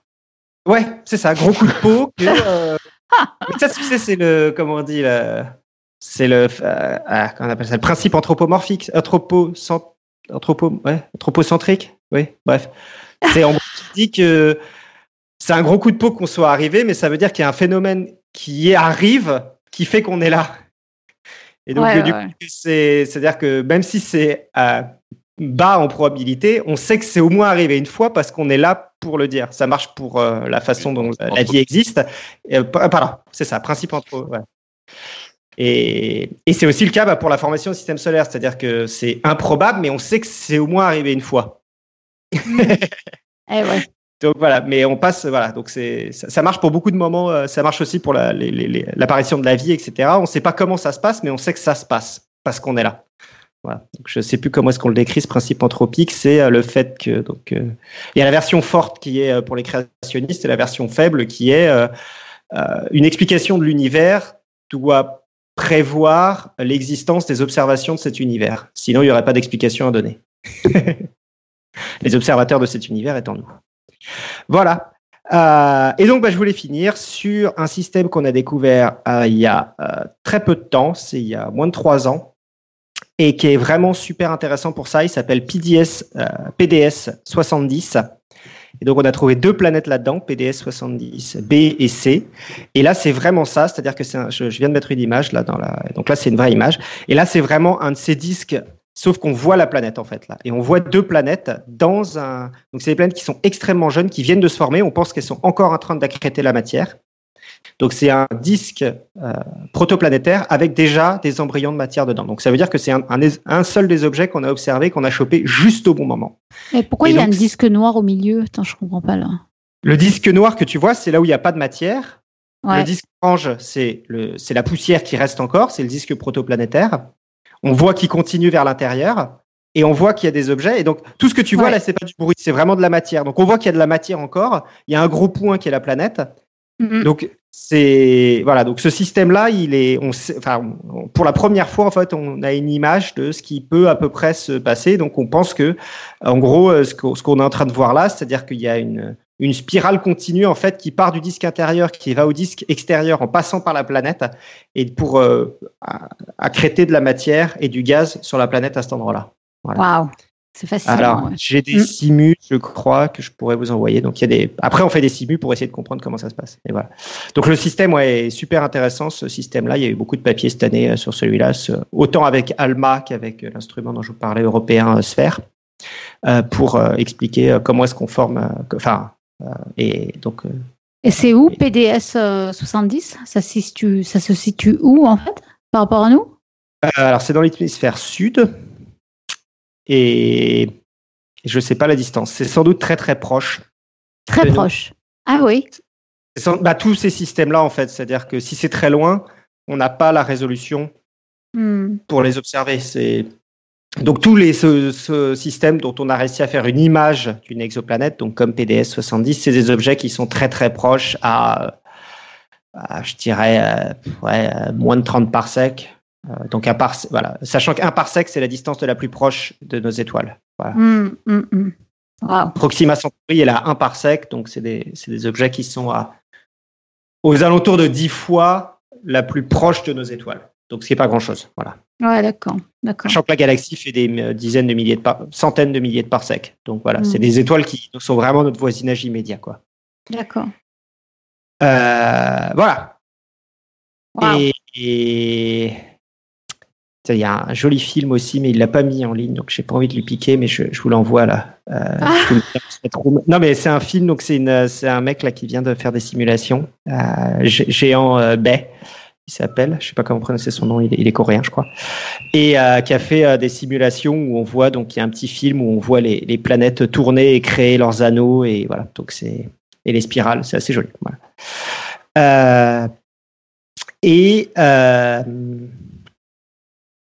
Euh, je vois qu'il y a une, euh, et du coup, je voulais finir donc sur euh, ce qu'il faut retenir de ça. Donc, j'ai dit plusieurs, ce qu'on sait, ce sûr, ce qu'on sait de moins sûr et ce qu'on ce qu'on sait pas du tout. Voilà.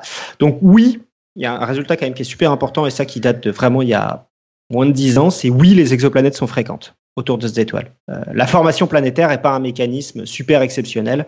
On sait que ça arrive et on sait que ça arrive souvent. Euh, Mm. Il y a moins la moitié des étoiles de type solaire qui ont une planète. Voilà. Par contre, il semble pour que pour le moment notre système soit pas vraiment typique, même si on a encore du mal à, juger de à quel point il est typique ou pas. Euh, en particulier, il nous manque des planètes de masse intermédiaire entre la Terre et, Saturne, Mm. et la, la Terre et Neptune, donc entre la plus grosse planète tellurique et la plus petite planète euh, gazeuse. Euh, nous, il y a une grosse séparation et il se trouve qu'on trouve beaucoup de ce genre de planètes qui sont à cet endroit-là. Voilà. Euh, et en particulier aussi, elles sont souvent très proches de leur étoile, beaucoup plus, plus que, celles, que les planètes qu'on a dans notre système. Voilà. Euh, la formation des planètes se fait par un effondrement gravitationnel d'abord. Euh, donc la formation de l'étoile se fait par un effondrement gravitationnel euh, sur euh, d'un nuage de gaz, euh, puis ensuite par accrétion de la poussière dans ce nuage qu'on appelle un nuage protoplanétaire. Et tout ça est extrêmement rapide. Donc l'idée, l'ordre de grandeur, c'est un million pour que l'étoile s'allume. Et à partir du million d'années, et à partir du moment où l'étoile s'est allumée, 3 millions d'années, il y a quasiment plus de gaz. Donc c'est en 3 millions d'années, les planètes de type Jupiter sont formées. Sinon, c'est. Euh, et les planètes sont plus ou moins, c'est ce que tu disais tout à l'heure, la, la Robin, c'est qu'après le moment où il n'y a plus de gaz, il n'y a plus de migration. Donc ça veut dire que non seulement les plus grosses planètes sont déjà formées, mais les planètes sont aussi à peu près à l'endroit où elles resteront sur la vie du système. Euh, le problème, c'est le milieu. Euh, on passe par une phase particulièrement, durant ces 3 millions d'années, on passe par une phase particulièrement complexe de disque protoplanétaire dans lequel on a trop de différents facteurs pour comprendre ce qui se passe actuellement. Et euh, donc, il y a beaucoup de simulations numériques qui se font actuellement pour essayer de comprendre euh, des nouveaux phénomènes qui sont introduits aussi euh, pour essayer de comprendre les interactions entre le poussière, le disque, euh, le, le magnétisme de l'étoile, euh, les photons de l'étoile, etc. Et euh, pour le moment, il y a deux ou trois gros problèmes. Enfin, plus que ça. J'ai lu un papier là qui, qui en, en, liste cinq, donc je vous en ai décrit que deux. Donc les plus gros problèmes, c'est il y a un moment où on n'arrive pas à comprendre comment est-ce qu'on passe continuellement du centimètre jusqu'au kilomètre. En gros, au milieu de cet endroit-là, il y a plusieurs problèmes, euh, soit parce que les grains euh, rebondissent les uns sur les autres et ça crête plus, ou alors que les grains sont trop freinés par, la, par le gaz et se tombent, euh, tombent sur leur étoile euh, en spirale.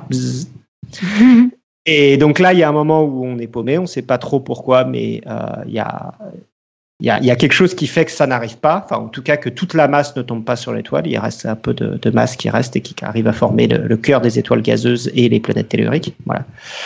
Euh, et le deuxième problème, c'est la migration. On ne sait pas exactement où les planètes se forment. On sait qu'elles migrent, mais on ne sait pas exactement dans quelle direction et à quel moment et quels sont exactement les phénomènes qui, qui font ça. Voilà. Et euh, à ce jour, on n'a pas de modèle complètement satisfaisant pour expliquer la formation euh, euh, du système solaire. donc, je vous ai dit, l'un des meilleurs modèles, c'est le modèle du grand virement de bord, qui, qui fait un peu modèle ad hoc, qui n'est pas forcément super convaincant.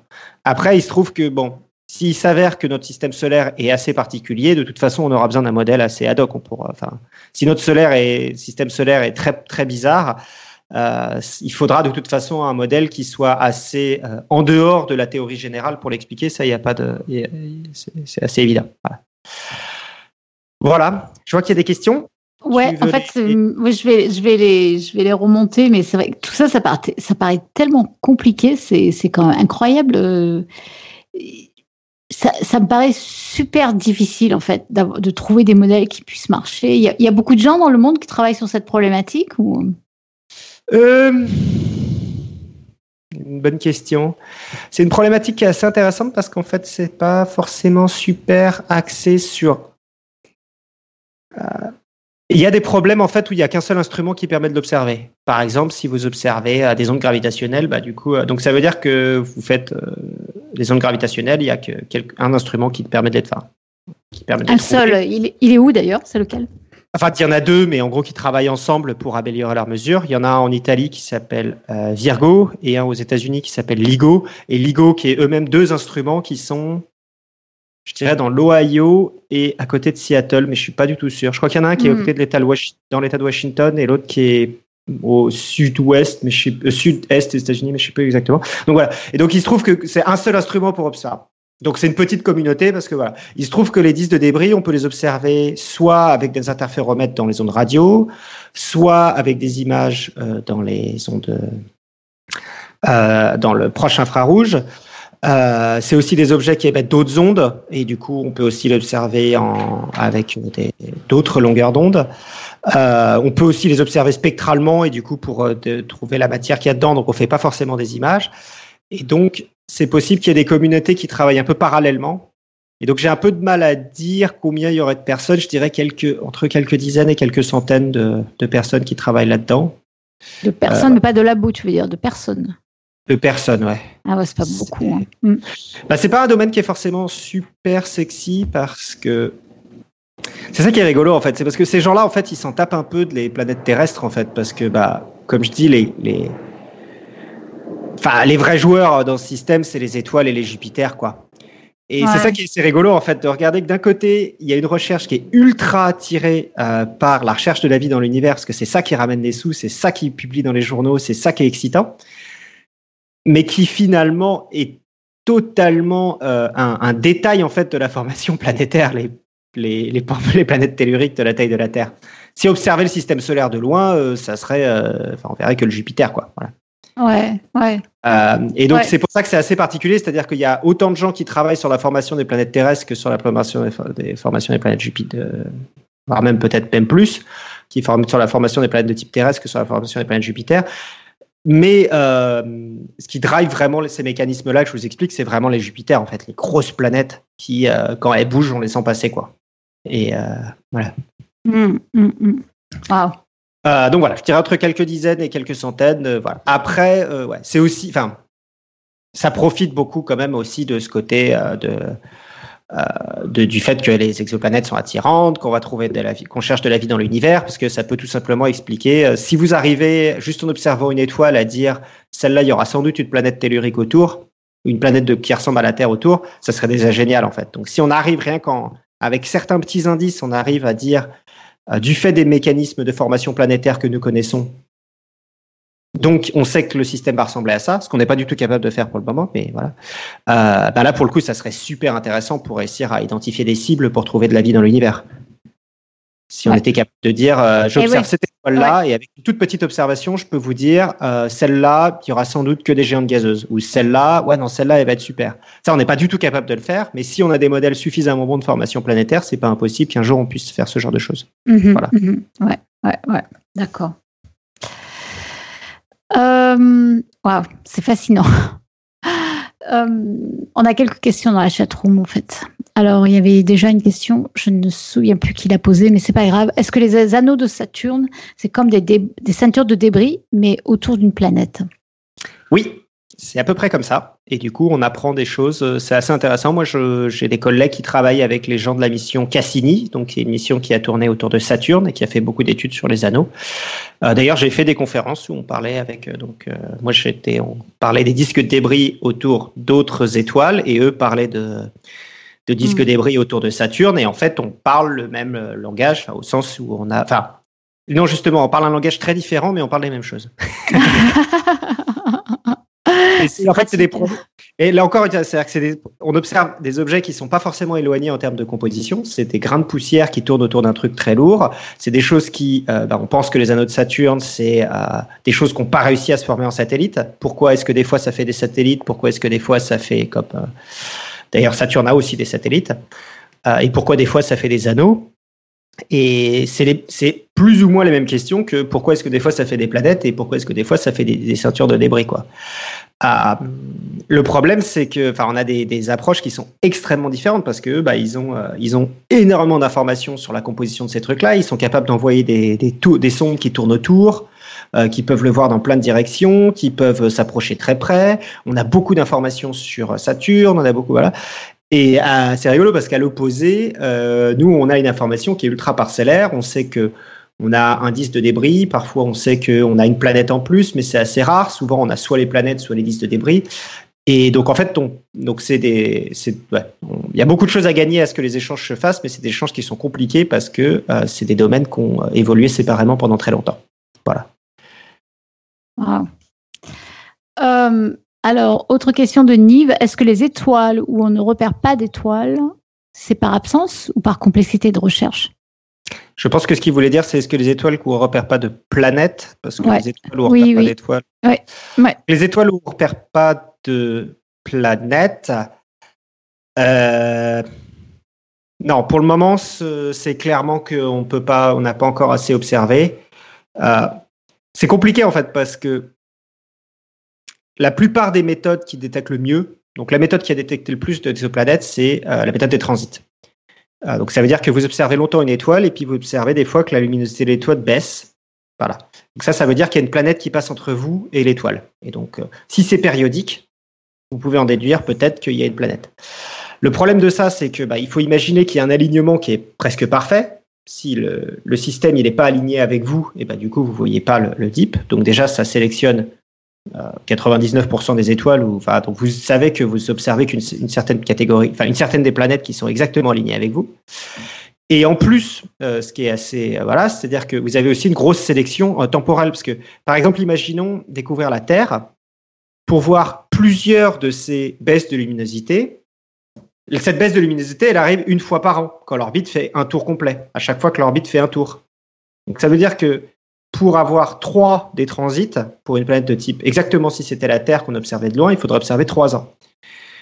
Et bah, il y a un truc où on l'imagine très bien qu'on le voit pas, c'est les planètes de type Jupiter. C'est-à-dire que Jupiter, je crois, fait euh, le tour en, euh, alors je sais pas combien orbite, mais plusieurs, 12 euh, ans, voilà, c'est ça.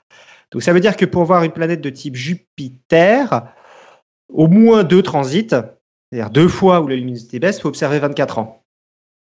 Et ou alors avoir un transit exactement parfait, donc on n'a pas besoin de faire d'hypothèse sur. Enfin, on peut dire bon bah on est quasiment sûr, même si on en a vu qu'un seul, on est quasiment sûr que c'est ça. Et donc c'est pour ça qu'on a des. Donc c'est ça que je voulais dire par nos méthodes ont des gros biais en fait. Hmm. Soit on observe les planètes qui sont trop loin par imagerie directe, soit on observe celles qui sont trop près par euh, euh, bah, par exemple transit. Et donc ce qu'on voit pour le moment, c'est euh, on, on sait qu'on voit pas tout. Donc voilà, on sait, très clairement qu'on voit pas trop, pas tout, et on peut faire des extrapolations. Donc par exemple, bah, si on trouve euh, une ou deux Jupiter, mais qu'on sait qu'on a très peu de chances de les avoir, bah du coup euh, c'est du c'est du truc bayésien. Là, je vous renvoie sur les. Euh, vous savez que vous avez vous avez un a priori très peu de chances de le détecter, mais si vous avez une détection, comme vous avez très peu de chances de le détecter, ça veut dire que c'est sans doute très fréquent. Voilà. Euh, je vous renvoie vers toutes les vidéos de, de Lé euh, sur les bayésianismes. C'est voilà, c'est ça. Donc c'est comme ça qu'on fait, c'est comme ça qu'on pousse. Mais c'est aussi comme ça qu'on sait qu'on n'est vraiment pas très sûr de ces résultats-là parce que bah, euh, extrapoler à oui c'est très fréquent sur juste une détection parce que c'était très improbable de la trouver, mais comme on a trouvé une, donc ça veut dire que c'est très fréquent. c'est un peu poussé quoi. Mais donc donc c'est pour ça qu'il y a beaucoup d'incertitudes sur ces choses-là. On ne mm. sait pas exactement ce on ne sait pas exactement ce qui n'est pas là. Voilà. Ouais. Bah, dans le même ordre, de, enfin, dans le même état d'esprit, Nive demande encore est-ce que ce n'est pas un biais humain de croire que notre système solaire est unique euh, et plutôt est-ce que c'est juste qu'on n'en a pas trouvé un autre en fait? Bah ça, euh, ouais, ça c'est un énorme euh, biais qu'on a depuis Copernic. On a toujours tendance à considérer qu'on est un peu unique, etc. Et, et... Ah. Je pense qu'on en est un peu revenu. Je pense que le biais maintenant serait dans l'autre sens parce que les physiciens maintenant, ils ont plus peur en fait d'avoir. C'est agréable d'avoir une loi générale, quoi. non mais voilà, tu mets trois équations et tu arrives à, prouver tous les systèmes euh, planétaires euh, universels. C'est un côté qui est, enfin, c'est prix Nobel quoi.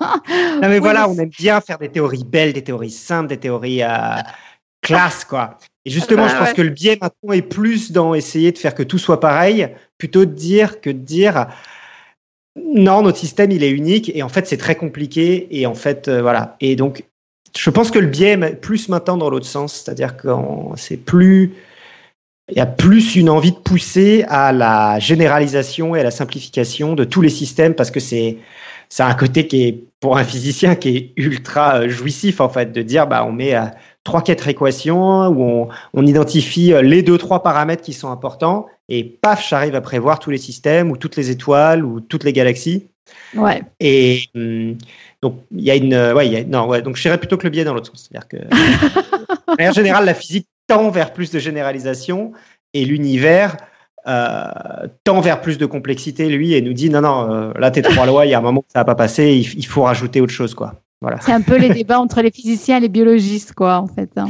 On- Euh, oui, c'est ça, oui. C'est-à-dire que plus tu Enfin, on- plus t'es Mm. plus t'es général, euh, bah, tu pars du modèle. euh, On avait invité Agnès avec euh, de la cosmologie et tu as cinq paramètres qui décrivent tout l'univers. Ouais. Et euh, Ouais. euh, cinq paramètres, c'est très, très, très, très loin d'arriver à décrire un, un système euh, planétaire. Donc, plus c'est gros, plus c'est général. Et cinq paramètres, c'est extrêmement loin d'arriver à décrire un humain aussi. Ouais. Ouais. Donc, plus t'es, plus t'es gros, plus tu peux faire général, plus t'es petit, plus tu, voilà, et euh, plus t'es complexe et plus tu es obligé de faire des, des, des trucs un peu grossiers. Voilà. Ouais, ouais. Euh, Il y a Nive encore qui nous demandait, j'avais entendu euh, que la sonde qu'ils avaient envoyée vers le Soleil devait passer par la, de l'assistance euh, gravitationnelle, entre autres de Mercure. Est-ce que c'est vrai tout ça? Euh, eh ben, je suis pas spécialiste. Euh, Ah. Écoutez, j'en sais rien. Mais euh, vous savez quoi je, crois- Mon meilleur ami qui travaille aussi à la NASA est, est spécialiste de trajectoire interplanétaire. Et c'est justement son boulot. Donc je pense qu'un jour, je vais l'inviter sur le podcast. Ah, bah voilà une bonne idée. Bah voilà. Au moins on aura une question aussi, une réponse, mais euh, ouais, mais ça serait super effectivement. Donc, Donc euh, préparez vos questions, envoyez-les Ouais, nous. ouais, ouais, Comment est-ce qu'on l'assistance, envoie des- ouais. On avait déjà fait un épisode euh, sur comment est-ce qu'on se pose sur d'autres systèmes. Donc là, ça Oui. serait comment est-ce qu'on fait pour euh, gérer ce genre de choses? Comment est-ce que, euh, avec un tout petit peu de carburant, on arrive à envoyer des sondes autour du Soleil ou à travers l'univers, etc. Euh, Ouais, ouais. c'est assez intéressant. Question aussi, ça fait des très jolies figures avec des c'est l'impression de jeu au spirographe quand je vais dans son bureau parce qu'on voit des, des choses qui euh, il fait des ellipses et puis euh, qui tournent et puis il rajoute un tout petit peu de carburant et puis d'un coup tout se modifie et tout tourne dans dans une direction. Les ellipses grossissent raccourcissent euh, deviennent circulaires deviennent elliptiques. C'est très joli. Voilà. Ah ouais, ah ouais, ouais. Euh, alors Denis Le Bleu nous demande est-ce que la sonde Hayabusa va aider à comprendre le développement de la vie et de la création des planètes? Euh, oui. C'est un peu ce que Voilà. je disais tout à l'heure. sur, euh, c'est un peu ce que je disais tout à l'heure sur les, les gens sur le- les anneaux de Saturne.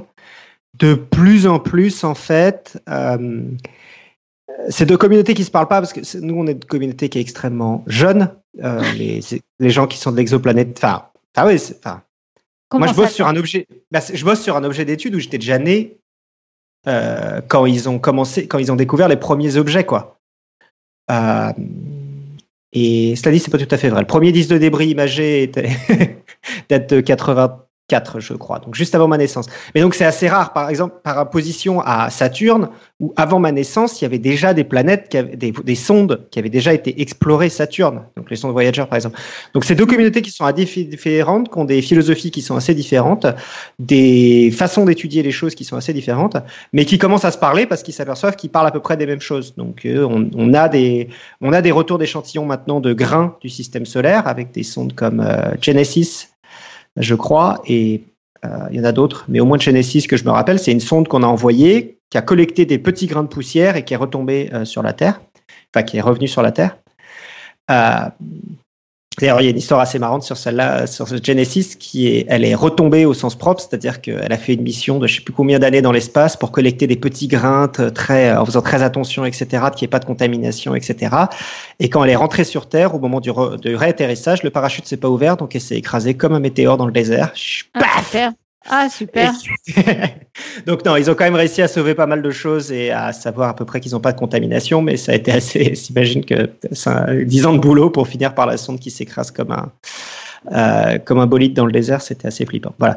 Euh, donc euh, ça, c'est donc ça, c'est des comparaisons qu'on a, donc euh, parce que les grains qu'on observe, on pense que c'est à peu près les mêmes grains que nous on observe aussi. Les astéroïdes qu'ils ont, on pense que c'est aussi les astéroïdes qui tournent autour d'autres. voilà. Donc avoir des éléments sur leur composition, sur leur forme, sur leur euh, euh, sur leur, euh, ouais, leur composition et leur forme, ça c'est quelque chose qui est extrêmement difficile à savoir Mm. ailleurs. Euh, en dehors du système solaire, c'est très difficile d'avoir une idée de la composition et de la forme de ces objets-là, parce que c'est très très loin. Et donc si on arrive à euh, trouver ce qu'on a dans le système solaire, extrapoler en disant, bah voilà, cette forme-là, c'est quelque chose qui est assez fréquent. Du coup, bah, dire les grains de poussière, ils ressemblent à ça, et bah du coup, ça peut être que- quelque chose, par exemple, qui pourrait nous aider à franchir la barrière euh, du mètre, par exemple. Euh, Ah, que je disais. Ouais. Euh, Parce que bah, on sait que, enfin non, euh, la barrière du, pardon, la barrière du rebond. Parce qu'on Oui, dit, bah, bah, par ça- c'est une forme qui est pas molle. Est-ce que cette forme-là, elle marche bien pour pour expliquer pourquoi est-ce que les objets rebondissent pas les uns sur les autres? Ouais. Ouais, ça va, ça va affiner le modèle en fait hein, et donner plus de paramètres. Mm. Et d'ailleurs, oui, on parlait aussi, euh, la plupart des objets qu'on trouve maintenant, donc pas que seulement à Yabusa, mais euh, donc la Churi, celle qu'on a vue.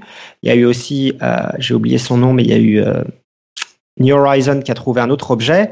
Ces objets-là ont des formes assez bizarres. On parlait de canards en plastique, mais en fait, c'est des formes de. On, le voit très bien, en fait. C'est deux gros blocs qui sont tapés, qui sont accrochés l'un l'autre, en fait. Si vous observez la comète euh, Churi, euh, qui a été observée euh, par la sonde Ouais. ah, j'ai un trou. Euh... Ah, la sonde européenne. Euh... Ah, bref.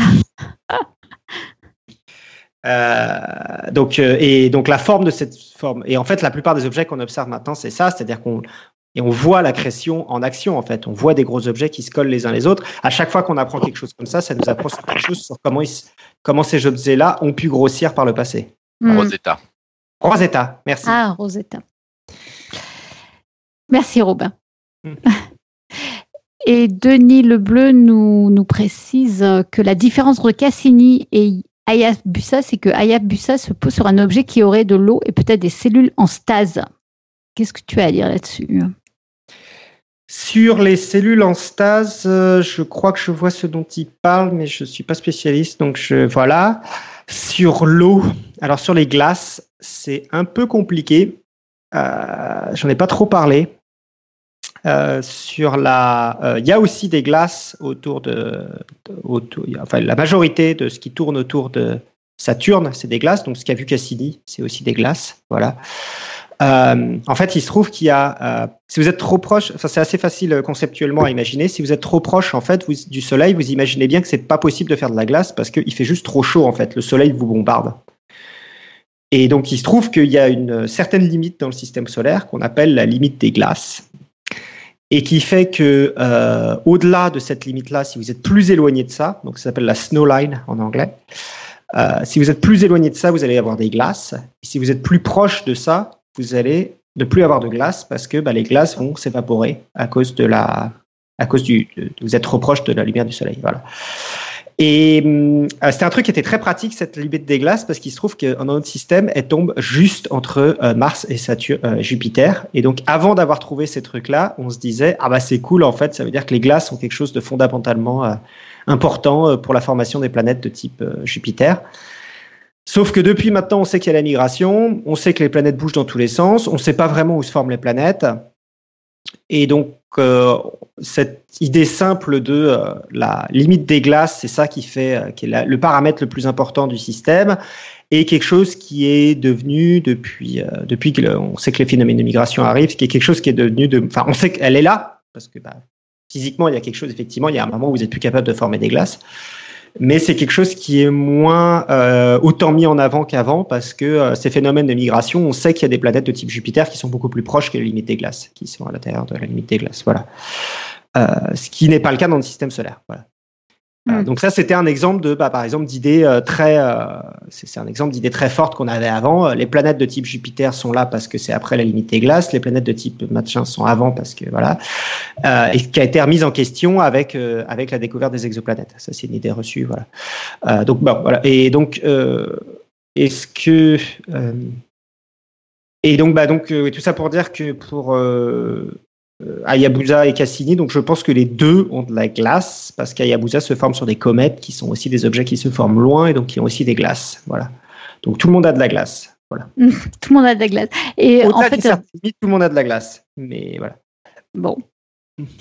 Euh, rapidement, les cellules en stase, c'est-à-dire et là, ça, je suis pas sûr. Alors, faut pas du tout. Quand il dit cellules, je pense qu'il faut pas du tout euh, penser qu'il y a de la vie. Enfin, il y a peut-être de la vie sur l'objet sur lequel va posé Hayabusa, euh, mais euh, ça serait absolument fantastique. Enfin, ça serait absolument fantastique. Ça serait bien connu aussi, je pense. Ça serait bien connu.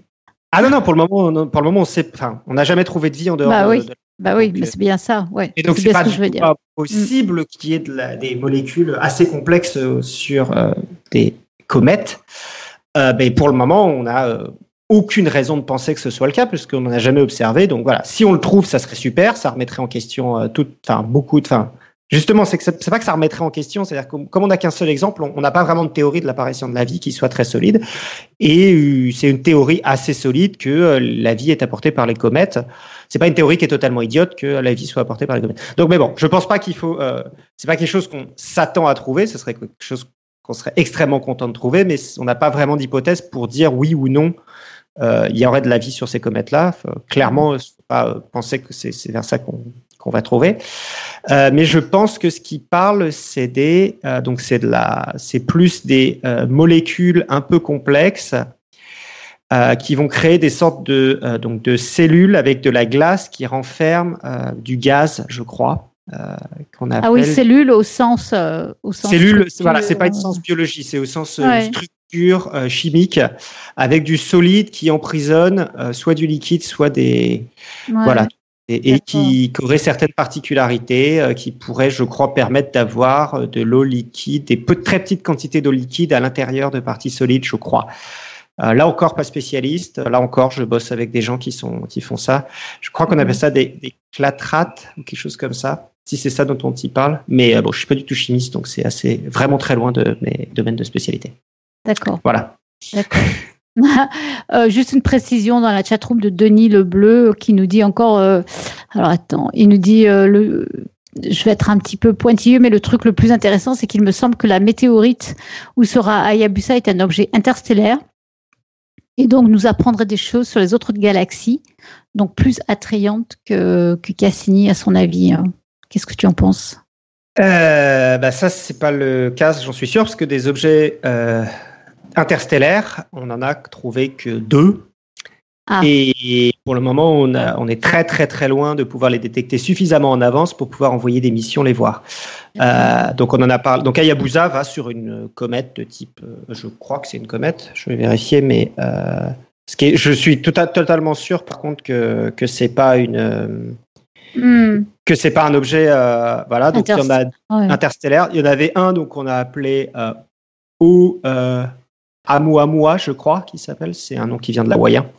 Ouais. Euh, donc, qui était un objet euh, interstellaire euh, récent. donc, ces objets-là, voilà, ils arrivent, ils font un tour autour du Soleil, puis ils repartent. Et là, récemment, on en a retrouvé un, on en a trouvé un autre, mais très récemment, hein, ça date de ce mois-ci. On a retrouvé un autre, mais comme on les trouve beaucoup trop tard, en fait, le temps qu'on fait une mission, etc., on n'aura pas le temps de les, mm, mm. de les, d'aller les explorer. Voilà. D'accord. Mais donc ces objets sont très intéressants aussi parce que bah, ils nous apprennent. Euh, si on arrive à comprendre exactement qu'est-ce qu'il y a sur ces objets-là, bah, ça pourra nous donner une information sur est-ce que la composition des autres systèmes stellaires est la même que la nôtre ou pas, par exemple. C'est quelque mhm. chose qui est assez mhm. compliqué à faire pour nous. Ouais, d'accord. Euh, finalement, il y avait aussi euh, une, une question de, de, Cléora qui nous dit la rotation des planètes, rotation autour du Soleil, est-ce qu'elle change de sens durant sa vie, la rotation d'une planète? Euh, non. Donc la rotation. formation. En fait, le truc, c'est effectivement la vidéo que tu as envoyée là, il y a un moment où ça donne l'impression que ça change de sens. Je pense que c'est parce qu'il manque un point et que du coup, il a, ça a fait plus d'une. Hmm. Ça a fait plus de la moitié d'une orbite entre deux images dans la simulation. Donc c'est pour ça que ça. Ça, c'est effet. Euh, c'est comme tu sais quand tu regardes passer les, les roues de voiture avec des, une caméra. Et qu'en fonction de la vitesse de la truc, t'as l'impression que la roue va tourner dans l'autre sens ou pas. C'est juste qu'elle tourne tellement vite que ça donne l'impression que ça repart en arrière, quoi. Voilà, c'est ça. Mais il faut regarder l'échelle, hein, c'est des millions d'années. Euh, donc euh, voilà, il prend une image tous les. Euh, des fois, il saute une orbite, quoi. Mais c'est vrai que ça, c'est vrai que ça, ça paraît très étrange. C'est-à-dire, tu vois deux machins tourner toujours dans le même sens et à un moment, il y en a un des deux qui part dans l'autre sens. Donc, je me Ah, suis donc posé un peu la même question. C'est la même chose quand tu regardes les roues de voiture, quand tu Ok. euh, quand es dans ta voiture et que tu regardes la roue de voiture d'à côté, tu as une image tous les, euh, tous les X temps, et en fonction si euh, tu peux avoir l'impression que la roue se met à tourner dans le sens euh, inverse. Si tu, voilà. Ouais, donc je pense que ouais. c'est cet effet-là. Euh, donc non, la rotation ne change pas, c'est la conservation du moment angulaire, donc c'est euh, c'est toujours la même vitesse. Par contre, ce qui peut arriver, et ça dont on n'est toujours pas com- compris trop, c'est la rotation sur les planètes au sein d'elles-mêmes. Elles sont plus ou moins vaguement alignées avec la rotation du système, mais c'est pas forcément le cas. On a des planètes, et alors je crois que c'est Neptune ou Uranus, mais je ne me souviens plus laquelle, qui roulent sur leur orbite, c'est-à-dire que leur axe de rotation est pointé vers le Soleil. Donc c'est comme si elles roulaient. Donc la Terre est à peu près alignée, l'axe de rotation est à peu près du système solaire et de la Terre est vaguement aligné.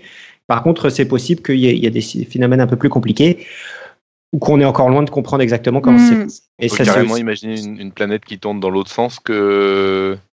Ou c'est Je- pas possible ça crois qu'on a euh, des ex-. Je mets des en pincettes, mais Ouais, ouais. c'est très compliqué à Non, parce observer. que si tu si arrives à avoir un axe horizontal, après tout, tu peux te dire que bon, bah, allons-y, quoi, on se renverse. Mais ça il y a peut-être pas des dans raisons notre système solaire, mais je crois qu'on l'a déjà. euh, je crois qu'on l'a déjà vu dans le. D'accord. Je crois qu'on l'a déjà vu autour d'autres exoplanètes, mais je suis vraiment pas très sûr. C'est des, c'est des mesures qui sont extrêmement compliquées parce que bah, va trouver l'axe de rotation d'un truc que tu arrives à peine à détecter. que tu peux juste passer devant l'étoile euh, une fois tous les C'est ça. Euh, et je crois qu'il y a des trucs où on peut déjà dire qu'il y a des, on peut déjà dire qu'il y a des trucs avec des axes de rotation bizarres. Voilà. J'aime bien le mot axe de rotation bizarre. ok, bon bah écoutez, je, on va, on va s'arrêter là, mais c'est vrai que c'est passionnant et je pense que bah, ça, ça appelle d'autres émissions euh, sur ce thème. Mais pour ce soir, on va, on va s'arrêter. Euh, ceci étant dit, tu nous as apporté une très belle citation que j'aime beaucoup, euh, Joanne, et je te laisse la dire. Voilà. Euh, Alors euh, oui, juste pour avant de finir, j'ai mis pas mal de sources que je mettrai dans la note de l'émission. Euh, je, mets d'habitude pas autant de sources parce que bah, quand j'explique de la physique du 19e siècle, je me dis que c'est pas très controversé. Euh, mais là, comme je vous dis, c'est vraiment des trucs vraiment actuels. Euh, c'est possible, probable que j'ai dit des trucs faux ce soir. Mais tu n'as pas fait exprès. hein. Euh, voilà, mais c'est parce que bah, c'est ce qui arrive quand on fait des trucs vraiment très récents, parce que, dont je n'ai pas forcément l'habitude de faire. Donc euh, voilà, donc j'ai j'ai à peu près justifié ce que j'ai dit avec, euh, je vous ai, ouais, des articles qui ont là, tous à peu près moins de 5 ans, et dont certaines, j'ai trouvé trois quatre sources en français. Euh, donc euh, des, des- des Caroline, euh, Caroline Terkem, c'est qui en fait? Parce que tu en parles beaucoup là dans tes, dans tes sources. C'est un peu la spécialiste de ce genre de choses. Elle a beaucoup étudié les mécanismes de migration. Euh, c'est une française. Euh, je l'ai eu en cours d'ailleurs. Euh, Ouais. quand j'étais à, à l'école polytechnique. Et elle est, elle est partie maintenant à Oxford, je crois. Mais elle a été chercheuse au CNRS pendant 20 ans. hein. Et elle est spécialiste de ces questions-là. Et elle a fait un cours euh, qui est assez intéressant, qui date de 2005, donc il est un peu vieux. Mais voilà. Donc c'est Mm. euh, c'est la spécialiste des. euh, de ce, une, des spéci- une des théoriciennes spécialistes de ce domaine-là, euh, française. Voilà. D'accord, d'accord. Ok. Et il y bon, a pas mal de français d'ailleurs. Un des l'article qui listait les cinq problèmes là, c'est un article de Morbidelli et Raymond. Et Morbidelli travaille à Nice, Raymond euh, travaille à Bordeaux. Euh, et d'ailleurs, j'ai croisé donc Raymond à la dernière conférence que j'ai fait et je lui ai de... donc c'est un Américain mais qui travaille à Bordeaux et qui parle très bien français et donc je lui ai dit que j'aimerais bien l'inviter, euh, voilà, pour parler de ça. Ah, ça serait trop bien, ça serait super. hein. Mm. Et il est, euh, j'ai entendu un de ses, attends, sa, sa présentation, c'était vraiment super intéressant. Donc voilà, j'espère que je vais réussir à l'inviter la prochaine fois que je passerai à Bordeaux. Ah ouais, ça serait vraiment chouette. Ouais. Voilà. Bon, ben on mettra toutes ces, toutes ces sources, euh, ces, ces références dans, dans, les, dans les notes d'émission, hein, bien évidemment. hein. Et donc la citation donc de Kant, euh, donc qui a fait un petit peu d'astronomie quand il était jeune, puis après il est parti vers des problèmes plus métaphysiques, euh, mais qui nous a euh, donc c'est une citation euh, qui est une note de la critique de la, dans la critique de la raison pure de, de Kant. Les observations et les calculs des astronomes nous ont appris beaucoup de choses étonnantes. Mais le plus important est qu'ils nous ont découvert l'abîme de l'ignorance que la raison humaine, sans ses connaissances, n'aurait jamais pu se représenter aussi profond. L'abîme aussi profond de l'ignorance. Voilà. Voilà. Voilà, à méditer donc, mais euh, je trouve ça très bien dit en fait. Très bien dit. Plus on en sait, moins on en sait. Et c'est euh, difficile bah, d'imaginer. Plus on en sait, ouais, c'est ça. Plus on en sait et plus on sait qu'on ne sait rien. Ouais. Et, mais on pourrait pas savoir qu'on ne sait aussi rien voilà. si on ne savait pas. C'est assez. Ouais, c'est ça. C'est que en fait, on peut, on n'arrive même pas à imaginer tout ce qu'on ne sait pas en fait. C'est. Ouais. ouais. Et oui. Ouais. Plus on en sait, moins on arrive à imaginer combien on ne sait pas en fait. Hein. Mm. Et ça marche exactement comme ça pour le système solaire. Avant d'avoir découvert d'autres systèmes solaires, on pensait qu'on avait des modèles qui marchaient bien. Et à partir du moment où on étend notre connaissance, on s'aperçoit qu'on n'en sait pas plus, mais qu'on en sait moins. c'est fascinant, je trouve. Fascinant. C'est très bien dit, en tout cas, je trouve. Très, très bien dit.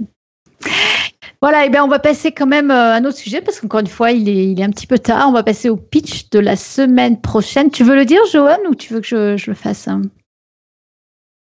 Ouais, je peux le dire. Eh ben vas-y. Elles peuvent être brillantes comme vous ou décaties. On peut les avoir longues ou contre quelqu'un d'autre. Et les poules en auront peut-être un jour. Vous l'aurez deviné, la semaine prochaine, nous allons parler des dents.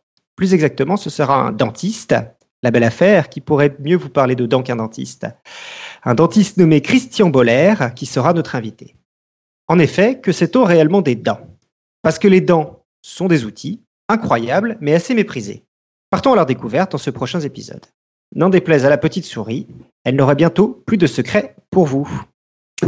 Voilà, je trouve ça aussi très très intéressant euh, parce que en fait, effectivement, je trouve qu'on parle pas beaucoup des dents et il y a énormément de choses à dire. Il y a une, euh, diversité incroyable dans le monde animal des dents. Il y a, il y a euh, tout ce qui est aussi en odontologie. C'est fascinant. Je trouve que le, le domaine euh, médicale qui avance le plus vite, à mon avis, c'est bien, c'est bien la science des dents en fait. Donc euh, ça va être super, je pense, vraiment. Euh, donc rejoignez-nous la semaine prochaine. Euh, si vous voulez aussi penser à nous en attendant, eh ben, on vous propose donc le quiz du moment. Donc c'est, vous le, vous le savez peut-être, hein, c'est l'idée, c'est de, on vous donne euh, une question et on vous demande d'y répondre, sachant que c'est souvent une idée reçue, une question euh, saugrenue parfois, mais euh, des, des, croyances et on sait parfois pas trop si c'est vrai ou non. Donc on vous propose de d'y répondre et, et de nous envoyer en plus, évidemment, vos réponses. Alors, la question du moment, le quiz du moment, c'est mettre de l'huile dans l'eau des pâtes quand on les fait cuire les empêche de coller. Voilà, est-ce une info ou une intox? Donc, on vous demande de, nous envoyer euh, bah, vos résultats d'expérience, vos calculs théoriques sur cette question. Euh, et donc, vous les envoyez à podcast gmail.com ou sur les réseaux sociaux et euh, ben, on va voir si c'est vrai ou non. Et donc la réponse viendra dans notre prochain, prochaine émission Roue libre. Il y a Denis Lebleu aussi qui nous donne un autre euh, quiz là, pour la semaine prochaine, qui nous demande si le fluor aide à consolider euh, les mailles des dents ou pas. Et euh, c'est une question que je voulais poser, donc on la posera la semaine prochaine pour y revenir. Alors là, que je sache, j'avoue qu'on ne trouvera jamais de réponse parce que je pense que c'est un peu comme les OGM, il n'y a, pas de, a pas de consensus là-dessus. Hein. Mais bon, on, ah oui? on, bah, on, demandera la, la truc la semaine prochaine. Mais j'ai aussi entendu avec des gens qui disaient l'un ou l'autre. Donc voilà, mais exactement. Un débat actuel. Et que je sache, il n'y a pas, y a pas a pas de, on n'arrive pas à trancher en fait. Mais bon, après on peut euh, effectivement euh, se, pencher un peu plus euh, précisément sur les questions. Voilà, et eh ben venons remettre nos pieds sur terre. C'était là le moment de nous quitter. La chute ne sera pas tarpéienne car nous serons de retour la semaine prochaine pour repartir sur les sphères de la connaissance.